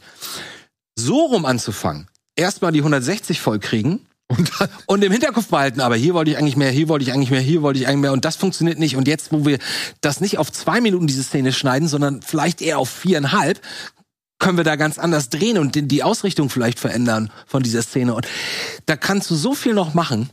Das ist schon ganz schön, ganz schön mutig. Ja. Aber wie gesagt, wenn du den Typen im Interview siehst, der ist, das ist seine Energie, ja. Ja. Der lebt fürs Filmemachen, der lebt, das hat er doch im Interview jetzt auch mit dem Spiegel gesagt, hat er nebenbei erwähnt, ja übrigens, ich plane jetzt gerade einen, einen Western. Hier sind meine Storyboards, Alter und so fort. Zwei Stunden später, überall auf der Welt. Neuer Rekord, für hier, Ridley Scott dreht einen Western. Und dann zeigt er mal kurz die, das Storyboard des ganzen Films. Das macht er bis heute noch. Der scribbelt den gesamten Film durch. Aber, und das ist auch etwas, Selber. und das ist etwas, was man an Napoleon auch dann äh, wirklich merkt, beziehungsweise was an Napoleon nochmal schön repräsentiert oder bewiesen wird, was du jetzt gerade gesagt hast. Wer hier historische Sorgfalt bei diversen Wäre ganz gut, wenn Sie das zumindest einmal erwähnen. Ja. äh, wer hier historische Sorgfalt bei diversen Szenen, Bildern oder Situationen erwartet, der könnte vielleicht frustriert bis entnervt aus diesem Film gehen. Ja? Wenn du Also- Ahnung davon hast, bist du wahrscheinlich total genervt. Genau, dann bist du wahrscheinlich wirklich, also wenn du weißt, wie die Schlacht von Waterloo abgelaufen ist und oder wie irgendwie der Ägyptenfeldzug oder sonst irgendwas stattgefunden hat oder auch wie Austerlitz war, ja, dass das, dass diese Eisfläche nicht unbedingt entscheidend war für den Ausgang der Schlacht, dann hast du, glaube ich, ein, ein erhöhtes Frustpotenzial. Aber es ist total fair und da bin ich ganz ehrlich, wenn du dir sagst, ey, geh da rein, das ist ein Mega-Film, nimm nicht alles für wahre Münze, das ist nicht, es ist nicht 100% historisch akkurat. Genau. Dann ist es okay. Weil das ist immer noch ein mega geiler Film. Ob da die, ob da die äh, Kanonen nicht zwei Meter nach hinten fliegen, wenn, wenn sie, äh, Und sie schießen und was sie normalerweise tun, okay, aber wenn ich das nicht weiß, kratzt es mich nicht. Ja, oder wenn ich halt nicht weiß, dass die Engländer hinter dem Berg waren und nicht auf dem Berg, so, dann ist es auch egal. Scott geht es um die maximale Wirkung seiner Bilder. Das und, merkt und man. wenn und wenn Napoleon dann nach 20 Minuten im Film das erste Mal mit seinem Pferd losreitet und sagt Hurra und plötzlich kommt die Kanonenkugel angeflogen. Ey, ich weiß noch, wie wir uns angeguckt haben. Alter, was ist denn hier los? Da macht er schon mal ganz am Anfang ganz klar, das kann auch hier ganz schön blutig werden. Ja, ja. Also, ey, und dann gibt's auch feministische Untertöne, beziehungsweise gibt's so wieder so typische groteske Untertöne, so, wo du halt irgendwelche Leute irgendwie wildfuchteln siehst und dich fragst, warum. Aber ja, im Laufe des Films wird auch klar, dass er halt für die obrige Klasse oder für die herrschende Klasse nicht so wirklich viel übrig hat. Ne? Also er macht sich sehr lustig über Adel und Königshäuser und was weiß ich. So, also das schwingt, da schwingt so ein bisschen Last Duel, finde ich auch mit. Mhm. So. Und ja, ich würde den am ehesten tatsächlich mit, ich bin ja nicht der aller, und das ist jetzt falsch, also das klingt jetzt natürlich wieder fies. Mir gefällt ja Kingdom of Heaven ein bisschen besser als Gladiator. ich habe fast, als du schon angesetzt hast, dachte, jetzt bin ich mal gespannt, welchen Vergleich er da durchzieht. Kingdom of Heaven. Ich, den, ich, ich mag den etwas mehr. Ich gucke den wirklich sehr, so sehr. Also, Moment, aber, Moment, eine, ist Gladiator kein Film, den du einfach anmachst und, und du genießt jedes Bild? doch, doch, doch. Doch, Und, doch, aber auch stimmungstechnisch? Auch. Ich, ey, also, Weil das ist, es ich stolper, ich stolper, ich stolper im Fernsehen über Gladiator und nicht ich lasse ihn laufen. Ja, ja, genau, Ja. genau. Aber ich merke halt schon immer wieder, ich stolper über Kingdom of Heaven und irgendwie zieht der mich mehr rein. Ich mag diesen Werdegang von Orlando Bloom. Ich finde, wie cool, wie der da halt in der Hierarchie so aufsteigt. Ich finde, ich finde geil, wie das Land irgendwie beleuchtet wird. Ich finde diese, diesen Mehrparteienkonflikt, auf den das zusteuert, finde ich großartig, weil der Film sich da nicht irgendwie so ein bisschen die Partei erlaubt, sondern halt einfach diese Mächte aufeinander kollidieren lässt und dann guckt, was passiert so, ja. Und das halt mit dem, mit, mit wirklich großem Aufwand und geilen Szenen und so. Und ich, ich, ich mag einfach diese Heldenreise, die dort erzählt wird. Vielleicht mag ich einfach das Setting nicht so sehr. Das kann vielleicht sein. So, sein. Gladiator mag ich auch. Ich finde, äh, Maximus ist eine tolle Figur. Aber weißt du noch, wie die ganze Welt, inklusive wahrscheinlich deiner Wenigkeit und meiner Wenigkeit, damals gesagt hat, Ridley Scott dreht jetzt einen Sandalenfilm. Ja, das, ja. das kann ja peinlich werden. Ein Sandalenfilm. Wer dreht heute denn noch einen Sandalenfilm? Und er hat allen, er hat allen, sag Alle. mal, Alle. bewiesen, dass es noch geht. Und ich finde auch Gladiator ist, Gladiator ist ein toller Film. Geiler ich mag Film. den. Ich gucke den gerne. Ja, ich finde den aber auch nicht hundertprozentig gelungen. Nein, nein, nein, ich finde aber auch der Kingdom of Heaven Director's Cut ist deutlich besser als die Kinoversion von Kingdom of Heaven. Ja? Also du musst den eigentlich erstmal im Director's Cut gesehen haben, um wirklich äh, die, die Klasse von dem irgendwie zu kennen. Weil da sind so viele Sachen noch drin, die halt einfach nie in der Kinoversion gelandet sind. Und deswegen bin ich halt auch wirklich gespannt auf die 250-Minuten-Version von Napoleon, weil, ey, das muss auch ein Filmer schaffen, dass der fast drei Stunden geht oder zweieinhalb Stunden geht und du sagst, ich will noch mehr. Und ich bin bereit, Und so, und so waren wir. Das, das Genau. kommt so gut wie nie vor. Ja. Ich, hab- ich glaube, das habe ich, glaube ich, sogar gesagt. Das hätte jetzt noch eine Stunde weitergehen können. Überhaupt kein Problem hätte ich damit gehabt. Ich Ich fand das. nicht. Und zwar nicht, weil ich ein großer Napoleon-Fan bin. Nein, gar Oder nicht. weil ich die Zeit toll finde. Oder weil ich jetzt unbedingt noch mal eine, eine mega Schlacht, äh, weil ich in der Minute 130 da 10 Sekunden eine geile Schlacht habe. Nein, weil der ganze Film, da merkst du, das ist jemand, der einfach Filme macht. Und der weiß, wie er sie richtig macht. Geschmack, über Geschmack kann man streiten, über hi- historische Akkuranz kann man, äh, kann man streiten, aber du merkst einfach, oh, das ist jemand, der Filme machen kann. So wie Scorsese. Ja.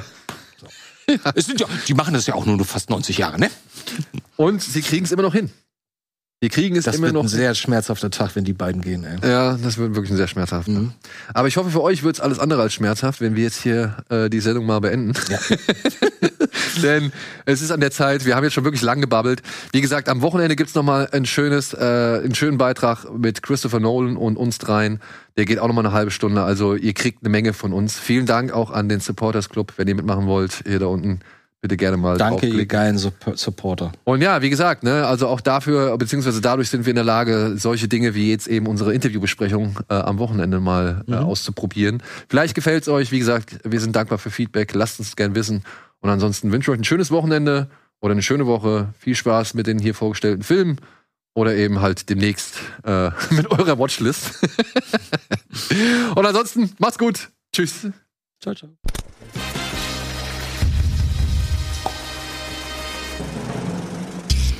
Diese Sendung kannst du als Video schauen und als Podcast hören. Mehr Infos unter rbtv.to/kinoplus.